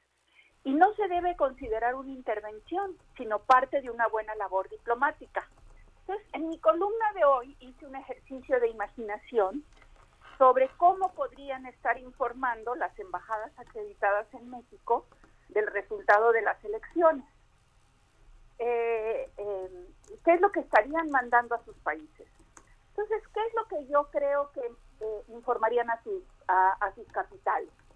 Uno, que fueron unas elecciones verdaderamente enormes, de un, de un gran reto, puesto que estuvieron en la lisa, en concurso, 20.451 cargos, con una lista de electores de 93.6 millones, lo que significa un reto logístico y de organización enorme que el INE, que es una gran institución mexicana, pudo cumplir a cabalidad, que la jornada se desarrolló en paz, eh, aunque tuvimos durante las campañas eventos de violencia y aún asesinatos y amenazas en áreas en donde el, crimen organizado tiene mayor presencia. Y que los resultados fueron mixtos para el presidente López Obrador y su partido. Eh, la Ciudad de México quedó dividida con todas las delegaciones al occidente de la Ciudad de México votando por la oposición y al oriente votando por Morena y que lo, muy, lo que es muy interesante es lo que sucedió en el norte, porque se perdieron dos estados eh, fundamentales, Nuevo León y Chihuahua. ¿Y por qué digo fundamentales? Porque vamos a las elecciones de 2024 y todos sabemos que hay cinco estados que llevan el mayor número de votos. La Ciudad de México, que no es estado, pero la ciudad, el Estado de México, Veracruz, Jalisco y Nuevo León cualquier partido que no tenga cuando menos un elevado nivel de votos en tres de esos cinco estados la tiene muy difícil en las elecciones de 2024. Entonces, estos resultados de estas elecciones ya nos van a dar la configuración de la batalla por la elección presidencial de 2024. Entonces, claro, esto es un ejercicio de imaginación, pero este tipo de análisis es lo que hacemos las embajadas en el exterior. Eso fue lo que yo hice cuando estaba al frente de la Embajada de Estados Unidos sobre cómo daría el resultado eh, de las elecciones presidenciales de Estados Unidos. Entonces, eso es lo que quise compartir hoy con mis lectores y con tu auditorio, Sergio. Pues Marta Bárcena, embajadora, gracias por compartir precisamente este trabajo que se hace en las embajadas y un fuerte abrazo, Marta. Un fuerte abrazo, Sergio. Muchísimas gracias a ti y a Lupita. Gracias, embajadora. Muy buenos días. Interesante el análisis que hace y lo que nos dice qué hacemos las embajadas. Bueno, y vámonos, vámonos ahora con Antonio Bautista. Antonio, ¿cómo estás? Muy buenos días. Lupita, Sergio, muy buenos días. Bueno, pues este lunes fue el día que el gobierno federal marcó para el regreso a clases presenciales en 15 entidades del país. De acuerdo con la SEP, más de 1.600.000 alumnos volvieron a las aulas en 24.406 planteles en todos los niveles, en Aguascalientes, Baja California, Chiapas, Ciudad de México, Coahuila, Durango, Guanajuato, Jalisco, Estado de México, Morelos, Nuevo León, San Luis Potosí, Sinaloa, Tamaulipas y Veracruz, bajo un sistema mixto o de manera escalonada. Del total, 87% de estas escuelas son de educación básica y el resto de media superior o superior. Sin embargo, el retorno ha dividido al país entre los que quieren volver y los que no. Baja California Sur, Guerrero, Hidalgo, Michoacán, Oaxaca, Puebla, Querétaro, Quintana Roo, Sonora, Tabasco, Tlaxcala y Yucatán ya anunciaron que regresarán a las aulas hasta el próximo ciclo escolar. De acuerdo con muchos padres de familia que debieron dar permiso para que sus hijos regresaran a los salones de clase, no hay condiciones para un retorno seguro, no solo en infraestructura, sino eh, en las nuevas disciplinas que demanda la pandemia. Son muchas las incertidumbres que flotan en el aire sobre el futuro de la educación. Pareciera que una vez que termine la pandemia habrá de dos caminos, eh, o volver a lo de siempre o la innovación. La pandemia puso en relieve situaciones que tienen décadas arraigadas no solo en el sistema educativo mexicano, sino a nivel global, que van de la desigualdad en recursos de alumnos y escuelas hasta la falta de enfoques emocionales y de bienestar para los estudiantes y los maestros. Estamos acostumbrados a seguir un calendario un plan de estudios que está diseñado para una enseñanza presencial. Especialistas coinciden en que la realidad nos ha hecho ver que la educación presencial y la educación a distancia no son lo mismo. Los elementos propios de esta última impactan en los profesores, en la forma en que aprenden los alumnos y en los objetivos que se persiguen. Una de las diferencias evidentes, pues es el uso de la tecnología y la presencia de esta en la vida cotidiana. Recordemos que datos del INEGI nos indican que cuatro de cada diez hogares cuentan con computadora y cinco de cada diez tienen conexión a Internet. De 2019 a 2020 se incrementó 5.4% el número de usuarios de la web. En la actualidad suman 87.4 millones de internautas, de acuerdo con la Asociación de Internet, y muchos de ellos han tenido que aprender de manera autodidacta el uso de la tecnología. El regreso a clases, una vez que termine la pandemia, señalan especialistas, pues debe incluir materias para preparar a todos a enfrentar las emergencias como la COVID-19. Ya escuelas de educación especial incluyen clases de sanidad en su programa educativo y los pedagogos coinciden en que los maestros deben recibir capacitación no solo en el uso de la tecnología, sino para enseñar de forma remota y en línea. Las clases de computación deben dejar de ser un taller extra para convertirse en una materia más del plan general de la educación, la educación pública. Y pues el paradigma educativo debe cambiarse, que Lupita, la SEP debe revisar prácticas obsoletas que si resultan inoperantes ya en las escuelas, pues más en los hogares en estos tiempos, pero principalmente debe superarse la brecha digital que afecta a gran parte de la población. La pandemia nos hizo digitales, pero no redujo esta diferencia. Así está el panorama, Sergio Lupita. Tienes razón. Muchas gracias, Toño. Muy buenos días. Igual para ti, Antonio Bautista, coeditor de Estados del Heraldo de México. Son las nueve con diez minutos después de un recorrido por diversos festivales del mundo. La película Los Lobos del director Samuel Kishi Leopo llegará a, la sana, a las salas de cine a nivel nacional el próximo 10 de junio. Samuel Kishi está precisamente en la línea telefónica. Samuel, ¿cómo estás? Buenos días. ¿Qué tal? Muy buenos días, Sergio. Muchísimas gracias por el espacio. Encantado de saludarlos. Bueno, estamos, buenos días. estamos viendo que se pues se abren ya poco a poco las puertas, la gente puede ir al cine o la gente está acudiendo a plataformas para ver películas. Pero cuéntanos, esta película Los Lobos, ¿qué, ¿de qué se trata? ¿Por qué habría de llamarle la atención a la gente y cómo se va a exhibir? Bueno, Los Lobos es una película semi-autobiográfica y habla de Lucía este, y sus dos hijos, Max y Leo.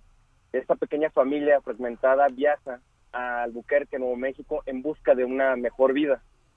Pero, pues bueno, por las angas o mangas del destino, Lucía tiene que dejar a los niños encerrados en un pequeño departamento y ella de manera muy astuta hace uso de una grabadora de cassette donde les graba lecciones de inglés, las reglas de la casa, historias y les dice, si me extrañan, pónganle play a la grabadora. Entonces los niños comienzan a construir un imaginario a partir de su mamá grabadora, pues. Y, pues bueno, es una película que habla de la familia, que habla de en qué momento un espacio frío y vacío se puede convertir en un hogar. Y pues habla también de, del crecimiento y es un drama migratorio pero también con toques este muy personales. Y bueno es una película que tiene también te puedes reír puedes llorar puedes conmoverte este, pues es un, es un carrusel de emociones. Un tema muy familiar para todos los mexicanos, sin duda, Samuel. Oye, ¿cómo te sientes con estos eh, reconocimientos? Ha recorrido diversos festivales del mundo y bueno, pues ganadora del Festival de Cine de Guadalajara.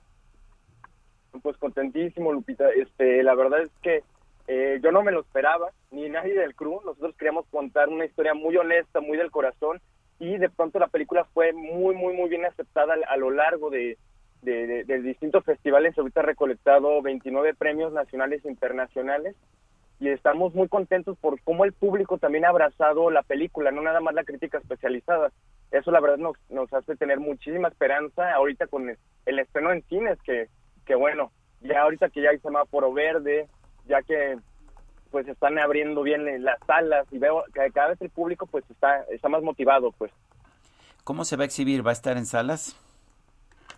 Sí, así es. Eh, salimos este, con arribita de 120 copias, me parece 128 copias, y pues este va a estar en, en todas las salas comerciales del país y también en este, salas independientes. Bueno, va a estar en la Cineteca Nacional, pero también en este, distintas salas independientes a lo largo del país. ¿Va a llegar a plataformas después o es simultáneo? ¿Qué planes hay en ese sentido? No todo el mundo está yendo al cine, no es momento fácil. Sí, así es. estamos también en planes, ya estamos en charlas para este, la llegada en plataforma en este, pues en el territorio nacional. La película ya se ha, vendido a más de eh, casi 30 países, me parece, y ya está en HBO Max en territorio eh, estadounidense. Pero pues aquí también todavía estamos cerrando las pláticas para ya también pues eh, entrarle también a plataforma. Muy bien, pues a Samuel Kishi, director cinematográfico, autor de Los Lobos, gracias por hablar con nosotros. pues encantado y muchísimas gracias. Le, eh, le recuerdo al auditorio que este 10 de junio este, se estrena Los Lobos y esperamos verlos en el cine. Muchas gracias. Un fuerte abrazo. Igualmente, Samuel, buenos días. Son las 9 de la mañana con 14 minutos. Vamos a un resumen de la información más importante. Desde Palacio Nacional, el presidente López Obrador aseguró que si Morena y sus aliados en la Cámara de Diputados necesitan aprobar una reforma constitucional, podrían alcanzar un acuerdo con alguna de las bancadas de oposición. Si se quisiera tener mayoría calificada, que son dos terceras partes, se podría lograr un acuerdo con una parte de legisladores del PRI o de cualquier otro partido, pero no se necesitan muchos para la reforma constitucional. Entonces, este es el panorama y esto es lo que quedó. Muchas gracias al pueblo de México, primero por participar de manera libre, hayan votado por el partido que ellos decidieron. Lo importante es participar todos no me digas que se va a aliar con el PRIAN. Bueno, por lo menos con el PRI. Bueno, y por otro lado, el primer mandatario aseguró que solo el actual presidente de la Suprema Corte, Arturo Saldívar, podría llevar a cabo la reforma al Poder Judicial de la Federación. Esa reforma, pienso yo, que solo se aplicaría, se llevaría a la práctica si continúa el ministro Saldívar, que es un hombre íntegro, honesto. Si cambia el ministro Saldívar, si deja la presidencia, cualquier otro no podría llevar a cabo esta reforma. Sencillamente porque la mayoría de los ministros no están pensando en la justicia, piensan si acaso solo en el derecho. Por eso hay veces que he propuesto que se considere el cambiarle de nombre a la Suprema Corte de Justicia y ponerle Suprema Corte del Derecho. Bueno, pues uh, entonces solamente el ministro presidente puede llevarlo a cabo. ¿Qué reforma será que solamente un hombre puede llevarla a cabo? Bueno, a través de Twitter el presidente de la Corte, Arturo Saldívar, dijo que va a presentar, que va a someter una consulta extraordinaria para determinar la manera de proceder ante el artículo décimo tercero transitorio de la reforma a la ley del Poder Judicial. Esta consulta la someterá al Pleno de la Suprema Corte. Bueno, este lunes el presidente de Francia, Emmanuel Macron, fue agredido por una persona que presenciaba una visita del mandatario al sur de ese país. Se acercó a unas vallas, estaba la gente ahí pues atenta a su llegada. Se acerca, quiere saludar a una persona y resulta que le da una cachetada. Yo ya vi la imagen y parece que sí le planta una buena bofetada. El gobierno francés dice que fue un intento de bofetada.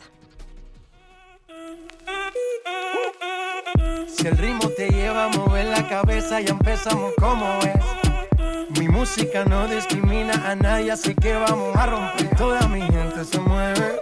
Mira el ritmo Luego de que el exboxeador estadounidense Floyd Mayweather salió del retiro para aceptar un reto del youtuber Logan Paul, el cantante de reggaetón José Álvaro Osorio Balvin, mejor conocido como J Balvin, decidió retar a una pelea al boxeador mexicano Saúl Álvarez.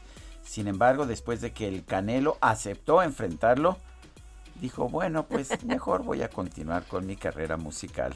Creo que es una buena decisión.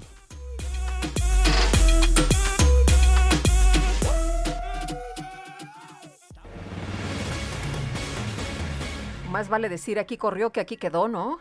Bueno, y vámonos a otros temas. De acuerdo con el programa de resultados electorales preliminares del Instituto Electoral del Estado de México, el candidato de la Alianza Morena, Partido del Trabajo y Nueva Alianza, Luis Fernando Vilchis, encabeza las preferencias por allá en Ecatepec. Fernando Vilchis, ¿qué tal? Muy buenos días.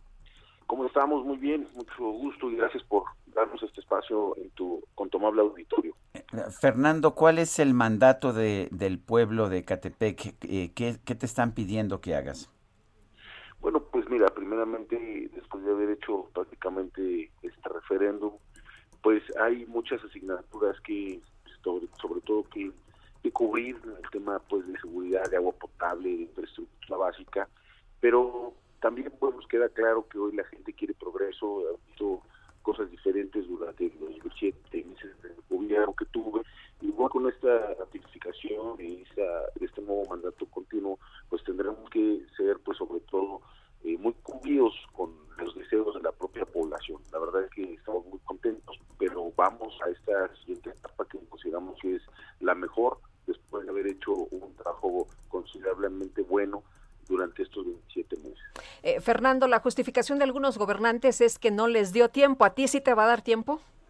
Bueno, lo que pasa es que nosotros nos levantamos desde las 4 de la mañana para hacer tareas, para poder hacer trabajos con materia de seguridad pública. Prácticamente para las 6 de la tarde ya debemos de tener dos jornadas cumplidas al día y eso nos permite hacer muchas cosas. En el caso de nosotros, bueno, utilizamos una nueva estrategia, un nuevo modelo de gobierno que decidimos implementar en nuestro municipio. Eh, instalamos sedes alternas de gobierno, casi no despaché en Palacio, despaché en comunidades, pues sobre todo donde había complicaciones eh, difíciles y el acercamiento con la población eh, nos ha dado precisamente que hoy podamos estar pues eh, viendo estos, la verdad, eh, placenteros resultados electorales. ¿Te quedan otros tres años? Pues eh, yo creo que nosotros hemos acotado nuestros plazos con la idea de que entre más rápido procesemos, pues en materia, por ejemplo, de reglamentación, de beneficios, de programas, de obra pública, de seguridad, pues más rápido la gente va a tener pues respuesta de los de sus peticiones, sobre todo de sus demandas que pues de alguna manera siempre han estado muy fuertes en estos municipios, sobre todo por alta densidad poblacional. Eh, se está viendo una zona metropolitana de la Ciudad de México dividida, dividida por la mitad, por el centro, con los municipios mexiquenses del del oriente y los del poniente, al igual que las alcaldías del oriente y las del poniente de la Ciudad de México, pues votando por opciones diferentes. ¿Cómo ves eso? ¿Qué le explicarías tú a la gente del poniente que no votó por Morena? Bueno, yo tendría que hacer un, un análisis más profundo para saber qué es lo que sucedió, qué, qué situaciones se pudieron haber dado. Yo he visto, bueno, en la Ciudad de México ha habido un impacto importante de obra pública, en muchas asignaturas. Sin embargo, bueno, cada, cada delegación tiene su propia, pues en este caso, su propia circunstancia. En el caso de nosotros, hoy que empezó aquí el mejor resultado de todo el Estado de México, lo que te puedo decir es, primero, los tres partidos juntos hubieran, eh, hubieran competido bajo ningún esquema con su servidor o con nuestra alianza que se llama eh, Juntos Salvamos Historia en el Estado de México, y que bueno, más bien yo creo que la receta es estar en mucho contacto con la población, la población siempre te orienta y siempre te ayuda a tomar las mejores decisiones.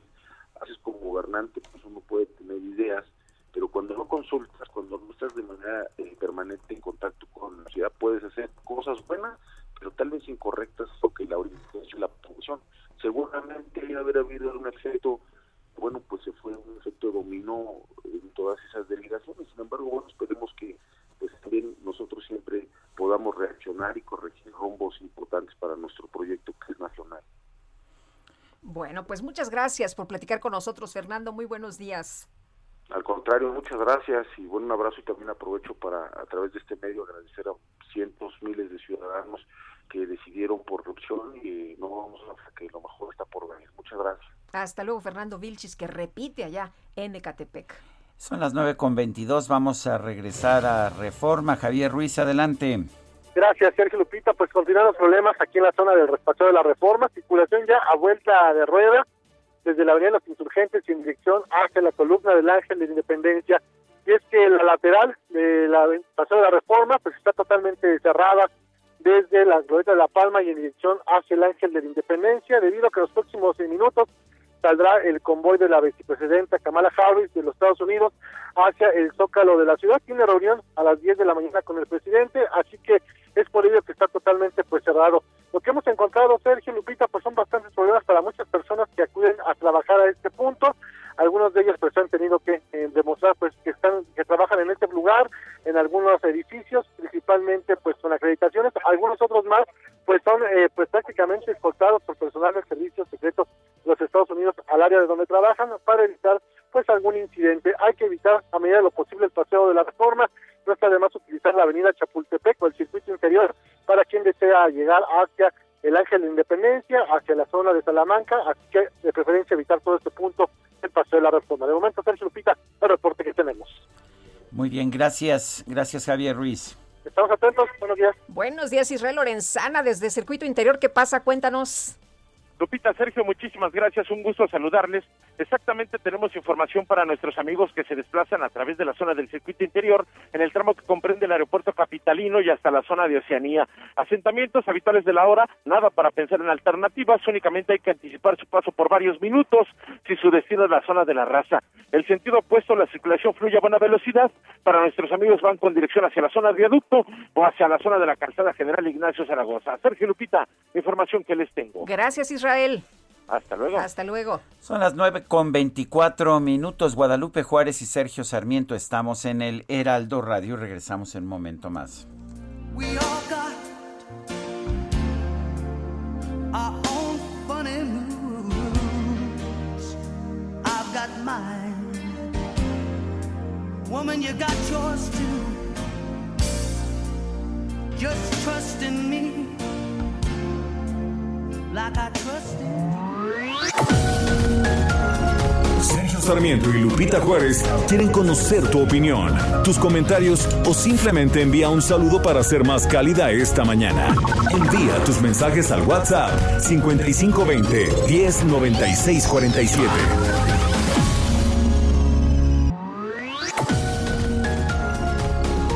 Continuamos con Sergio Sarmiento y Lupita Juárez por El Heraldo Radio. Amor, ¿para su cuarto azul o rosado? Rosado no, mejor vayan a Soriana por toallitas húmedas para bebé que pongo al 3x2, como Suave Elastic Max de 100 piezas, lleva 3 por 83.60 y ahorra 41.80. Tú pides y Julio Regalado manda, solo en Soriana. A junio 10, aplican restricciones.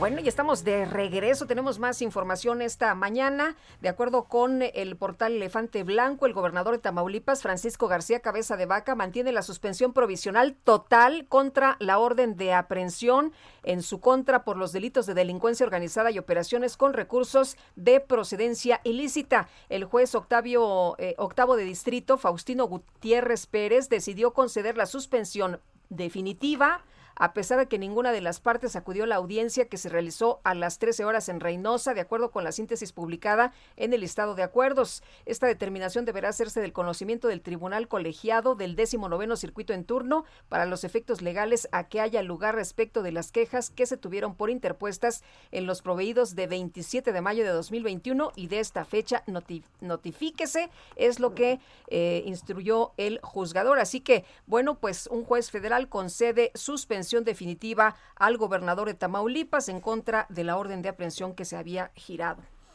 Bueno, según la jefa de gobierno de la Ciudad de México, Claudia Sheinbaum, 1.113 escuelas en la capital ya reiniciaron sus actividades presenciales este lunes. Y bueno, una, hemos visto toda una serie de discusiones con maestros, con padres de familia, pero no le hemos preguntado a un grupo que me parece que está muy interesado también en este tema es la Asociación de Fabricantes de Artículos Escolares. Diego Céspedes es presidente de la asociación pues que incorpora a estos fabricantes de artículos escolares. Diego Céspedes, buenos días, gracias por tomar nuestra llamada. Buenos días, Sergio. Buenos días a ti y a todo el auditorio. ¿Cómo están? Bien, ¿cómo están viendo este regreso a clases? ¿Es suficiente? ¿Es tardío? ¿Está aumentando la demanda por útiles escolares o todavía no? No, Sergio, de ninguna manera. Mira, el, el, el, el tema de regreso a clases voluntario, que ahora se está dando, como bien dices, en la Ciudad de México con cerca de 1.100 escuelas y 80.000 alumnos, es, es un tema voluntario, así está anunciado, está anunciado por la autoridad eh, y por la por la tanto tanto del DF como de la Secretaría de Educación Pública en el sentido de que los alumnos si quieren vayan si no no eh, no necesitan comprar uniformes y recomendaron inclusive no comprar no comprar útiles. Y entonces lo que lo que en el sector hemos estado viendo después de tener el, el, absentismo escolar más largo del mundo, somos el país que más tiempo ha estado fuera de aulas, eh, y un año, pues imagínatelo, con, con, con, las escuelas cerradas, con las tiendas cerradas, las papelerías cerradas, muy complicado.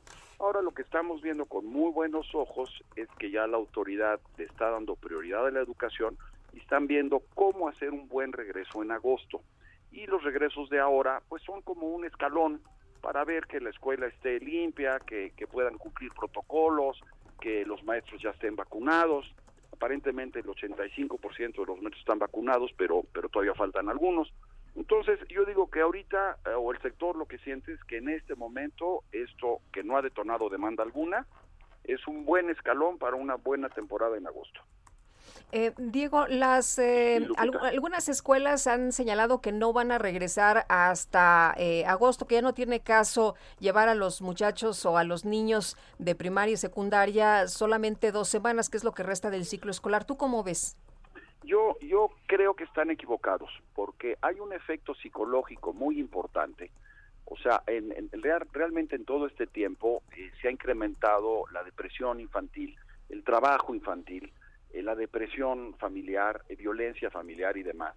Y el niño está lleno de miedos, o sea, piensa en un niño de 6, 7, 8 años que lleva un año y medio fuera de clases, es, es toda, toda su vida profesional o estudiantil, por decirlo de alguna manera. Entonces, yo digo que estas dos semanas serían perfectas, no para que el niño aprenda nada, no va a aprender nada, pero son perfectas para romper el turrón, para quitar los miedos, para, para iniciar ya un cómo sí en lugar de seguir viendo cómo no.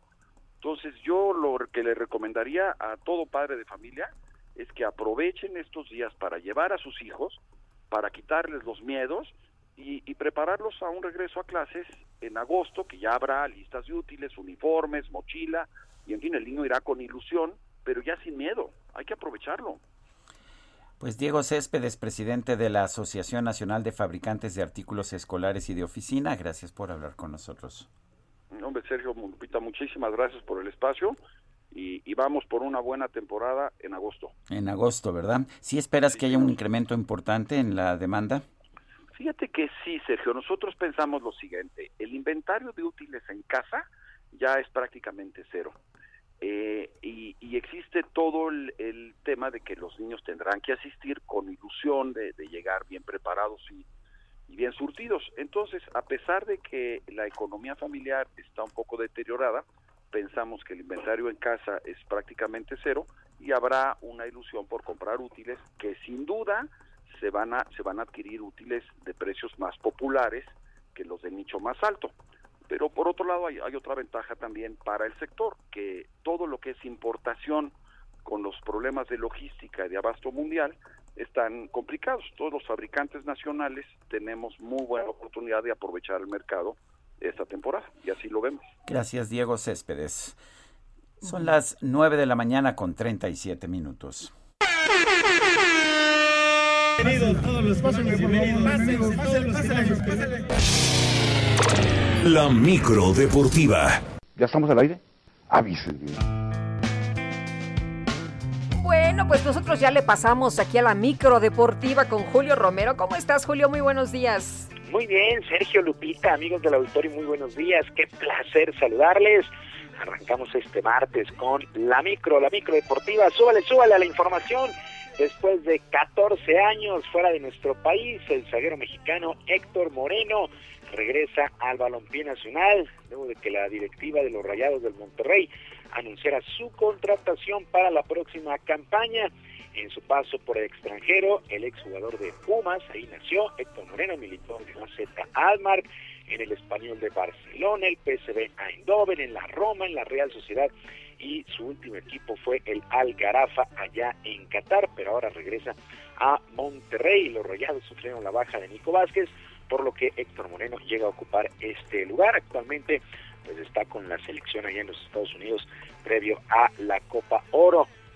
Y a través de un comunicado, la Federación Mexicana de Fútbol hizo una petición muy especial de nueva cuenta a toda la afición, a la de los Estados Unidos, por supuesto, para que se evite el famoso grito homofóbico cuando despeja el portero rival, al asegurar de nueva cuenta que pone en riesgo la calificación del equipo al próximo Mundial allá en Qatar. En el escrito se puede leer que esas actitudes no representan al país ni a la verdadera afición que por mucho tiempo ha sido reconocida como una de las mejores del mundo. Los duelos de la Nation League en, la, en los Estados Unidos la pasada semana tuvieron que ser detenidos como medida de precaución, así es que ya, ya no está bien este famoso grito y está en verdad, en verdad, en verdad la selección muy cerca de un castigo más que importante, más allá de lo económico, si se sigue gritando todo esto previo a la Copa Oro. Y ya que estamos con la selección, pues luego de perder la final de la Nations League contra los Estados Unidos, pues el equipo alista justamente esta Copa de Oro de la CONCACAF.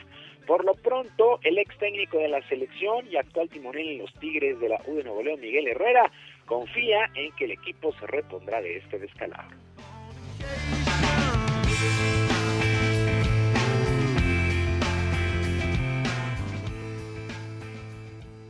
Creo que la selección hizo un buen partido. Ya no enfrentamos a un Estados Unidos que es fácil, ¿no?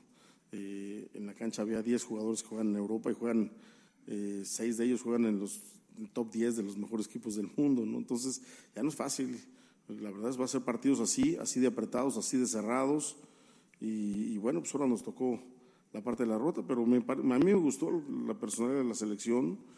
Pero bien, pues ahora hay que trabajar, ¿no? Sabrá Martino darle la vuelta a esto porque capacidad tiene y jugadores ahí también hay de sobra, ¿no? Ahí viene, ahí viene el piojo, Ahí está Miguel Herrera que ya tuvo sus, ya tiene sus primeros entrenamientos con los Tigres de la U de Nuevo León. En otras cosas, la mexicana Juliana Olmos avanzó a la siguiente ronda del abierto de tenis de Roland Garros en dobles mixtos mientras que en dobles femenil quedó eliminada en la etapa de cuartos de final. Junto al colombiano Juan Sebastián Cabal se impusieron 6-2, 5-7 y 12-10 a la dupla del eslovaco Filip Molasek y la checa Barbora Krajicova. Por lo pronto, en eh, resultados finales en la rama varonil, Rafael Nadal se impuso 7-5, 6-3 y 6-0 al italiano Yannick Sinner, mientras que el argentino Diego Schwartzman superó al alemán Jan Lennart Stoff, 7-6, 6-4 y 7-5. En unos minutos más, por ahí de las 10 de la mañana, está programado el duelo entre eh, el alemán Alexander Zverev contra el español Alexandro Davidovich en los cuartos de final, mientras que por ahí de las 2 de la tarde, Stefano Tsitsipas, el griego, estará enfrentando al ruso Dani Medvedev. Es la actividad el día de hoy allá en Francia, en este segundo Grand Slam. Mientras tanto, el equipo de los Nets de Brooklyn vencieron eh, venció 125-86 a los Bucks de Milwaukee y tomaron ventaja de dos juegos a cero en las semifinales de conferencia en la postemporada en el básquetbol de la NBA. Destacó en este duelo Kevin Durant, 32 puntos, 4 rebotes eh, eh, para este Kevin Durant, mientras que Kyrie Irving se destapó con 22 unidades. Así es que los Nets de Brooklyn que están armados en verdad para ganar el título, pues ahí la llevan 2-0 en las semifinales de la conferencia, mientras que los Soners de Phoenix 1 a 0 sobre los Nuggets de Denver después de su victoria 122 a 105, los compromisos que se van a, a ganar 4 de posibles 7 duelos.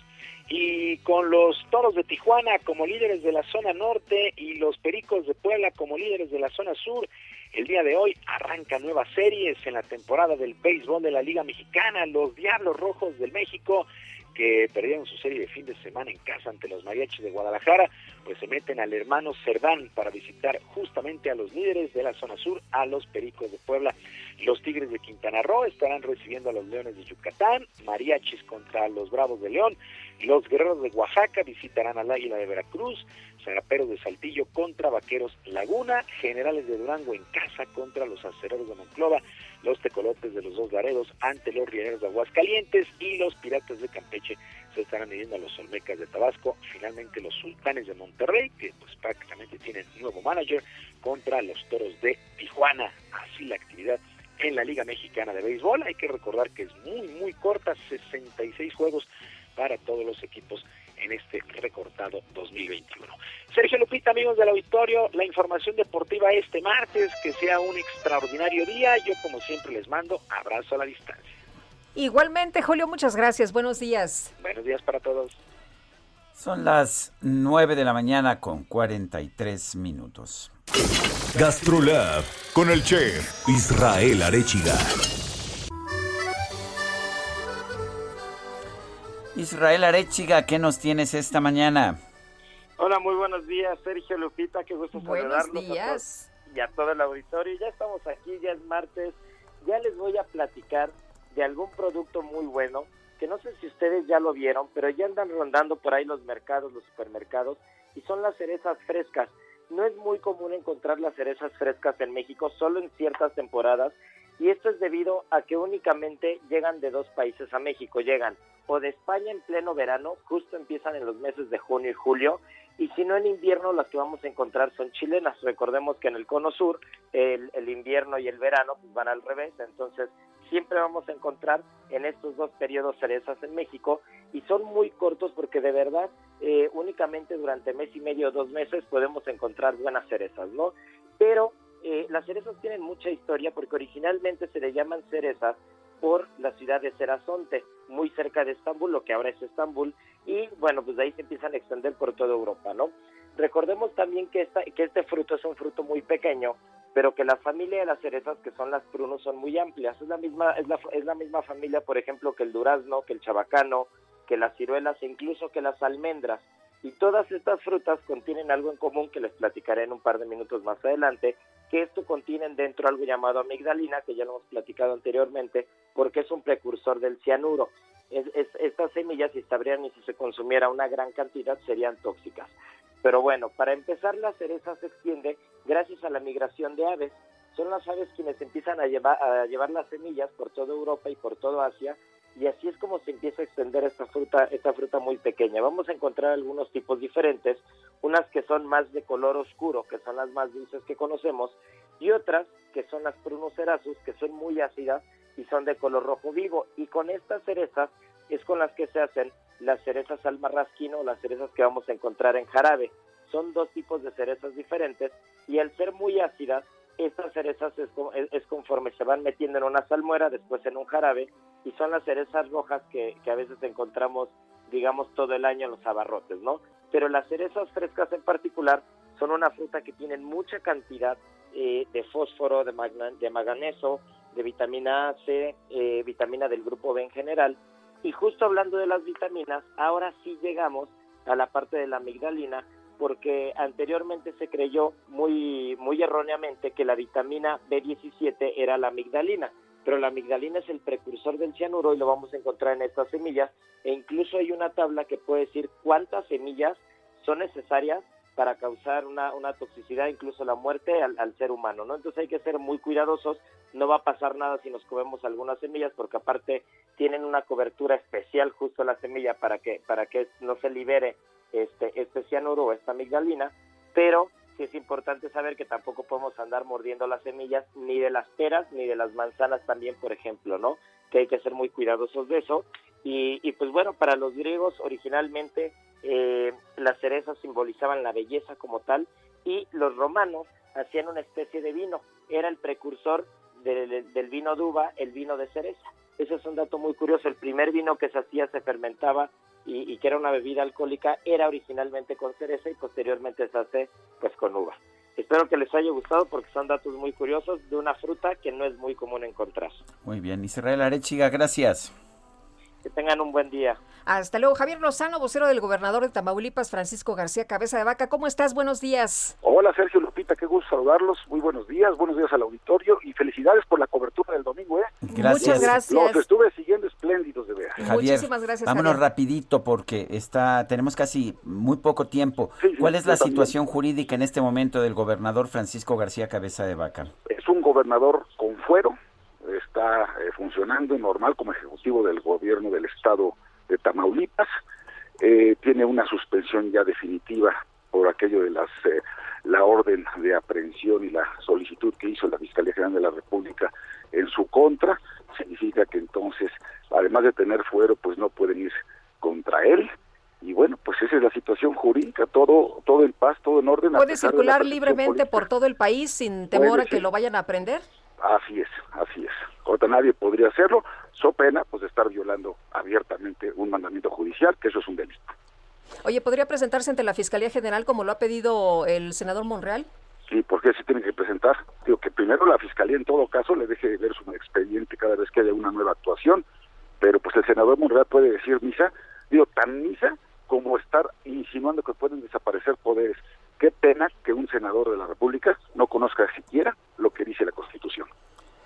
Bueno, pues Javier Lozano, vocero del gobernador de Tamaulipas, Francisco García Cabeza de Vaca, gracias por hablar con nosotros. Gracias a ustedes, muy buenos días a todos. Hasta luego, buenos días.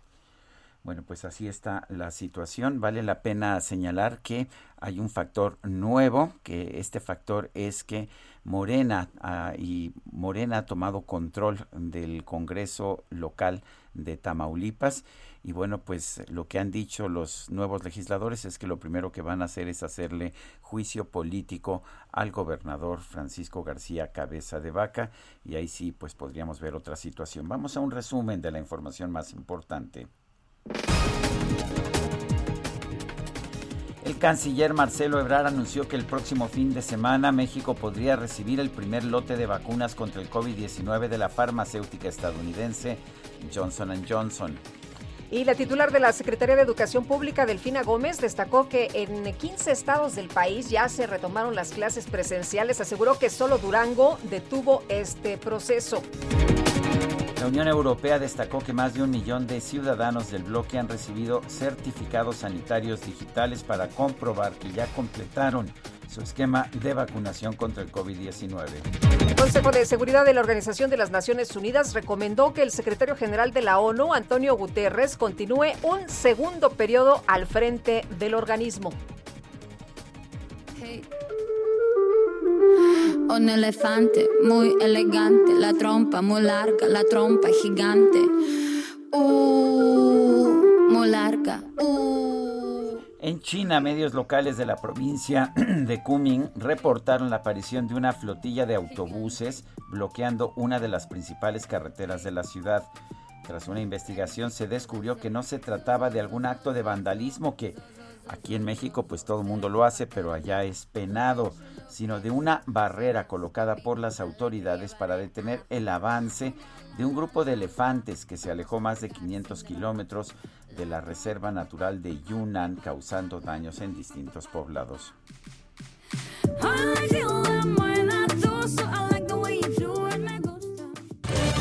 Y vámonos rapidito también con Gerardo Galicia desde la zona centro de la Ciudad de México. ¿Qué tal Gerardo? Muy buenos días. Lupita, Sergio, excelente mañana y tenemos información para nuestros amigos que van a utilizar el eje central. Van a encontrar ya bastantes afluencia de vehículos, muchos problemas para transitar del eje 3 sur hacia la zona centro si se dirigen hacia la avenida Juárez, hacia la avenida Hidalgo. Hay largos asentamientos en semáforos y ya en algunos tramos un avance completamente a vuelta de ruedas, sobre todo llegando a Fray Servando Teresa de Mier. Y por lo pronto, Lupita, Sergio, el reporte. Gracias, Gerardo. Hasta luego. Y vamos con Javier Ruiz. Adelante, Javier. Hola Sergio Lupita, ¿qué tal? Hace unos momentos acaba de salir este convoy de la vicepresidenta Kamala Harris del Hotel Sofitel. Utilizaron el paseo de la reforma, entraron en la avenida Hidalgo, posteriormente la calle de Donceles, que en este momento se encuentra muy cerca del Palacio Nacional. Un dispositivo de al menos 40 vehículos, andaba de ellos, elementos de la Guardia Nacional, del Servicio Secreto y elementos de, de tránsito. Ya en estos momentos se encuentra muy cerca del Palacio Nacional, donde llegará y realizará una reunión con el presidente de la República. De momento, Sergio Lupita, el reporte que tenemos. Javier Ruiz, gracias. Estamos atentos, buenos días. Y ya está efectivamente a unas cuantas cuadras, un par de cuadras de Palacio Nacional, está esta comitiva, eh, pues que tiene también una suburban como la que no tiene Obama. Bueno, y también Israel Lorenzana nos tiene información esta mañana. Israel, ¿qué tal?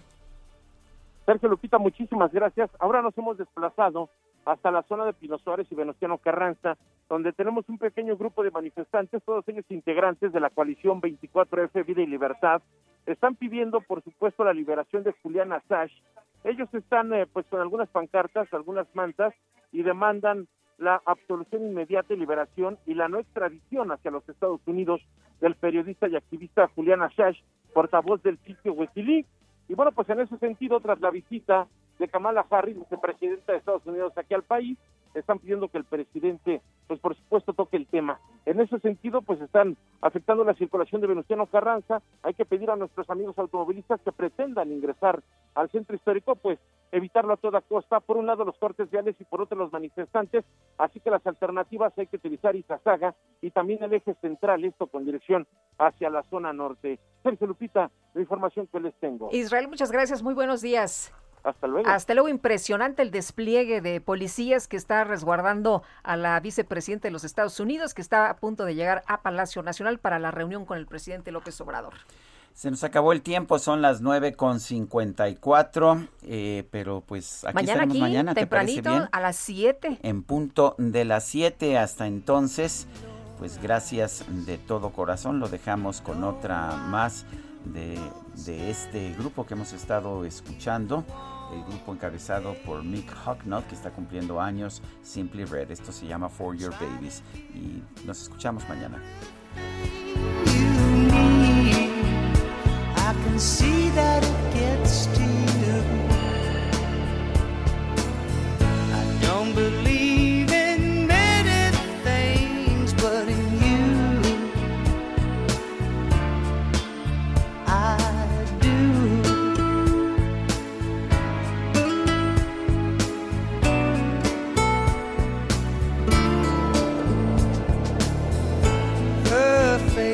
Is amazing.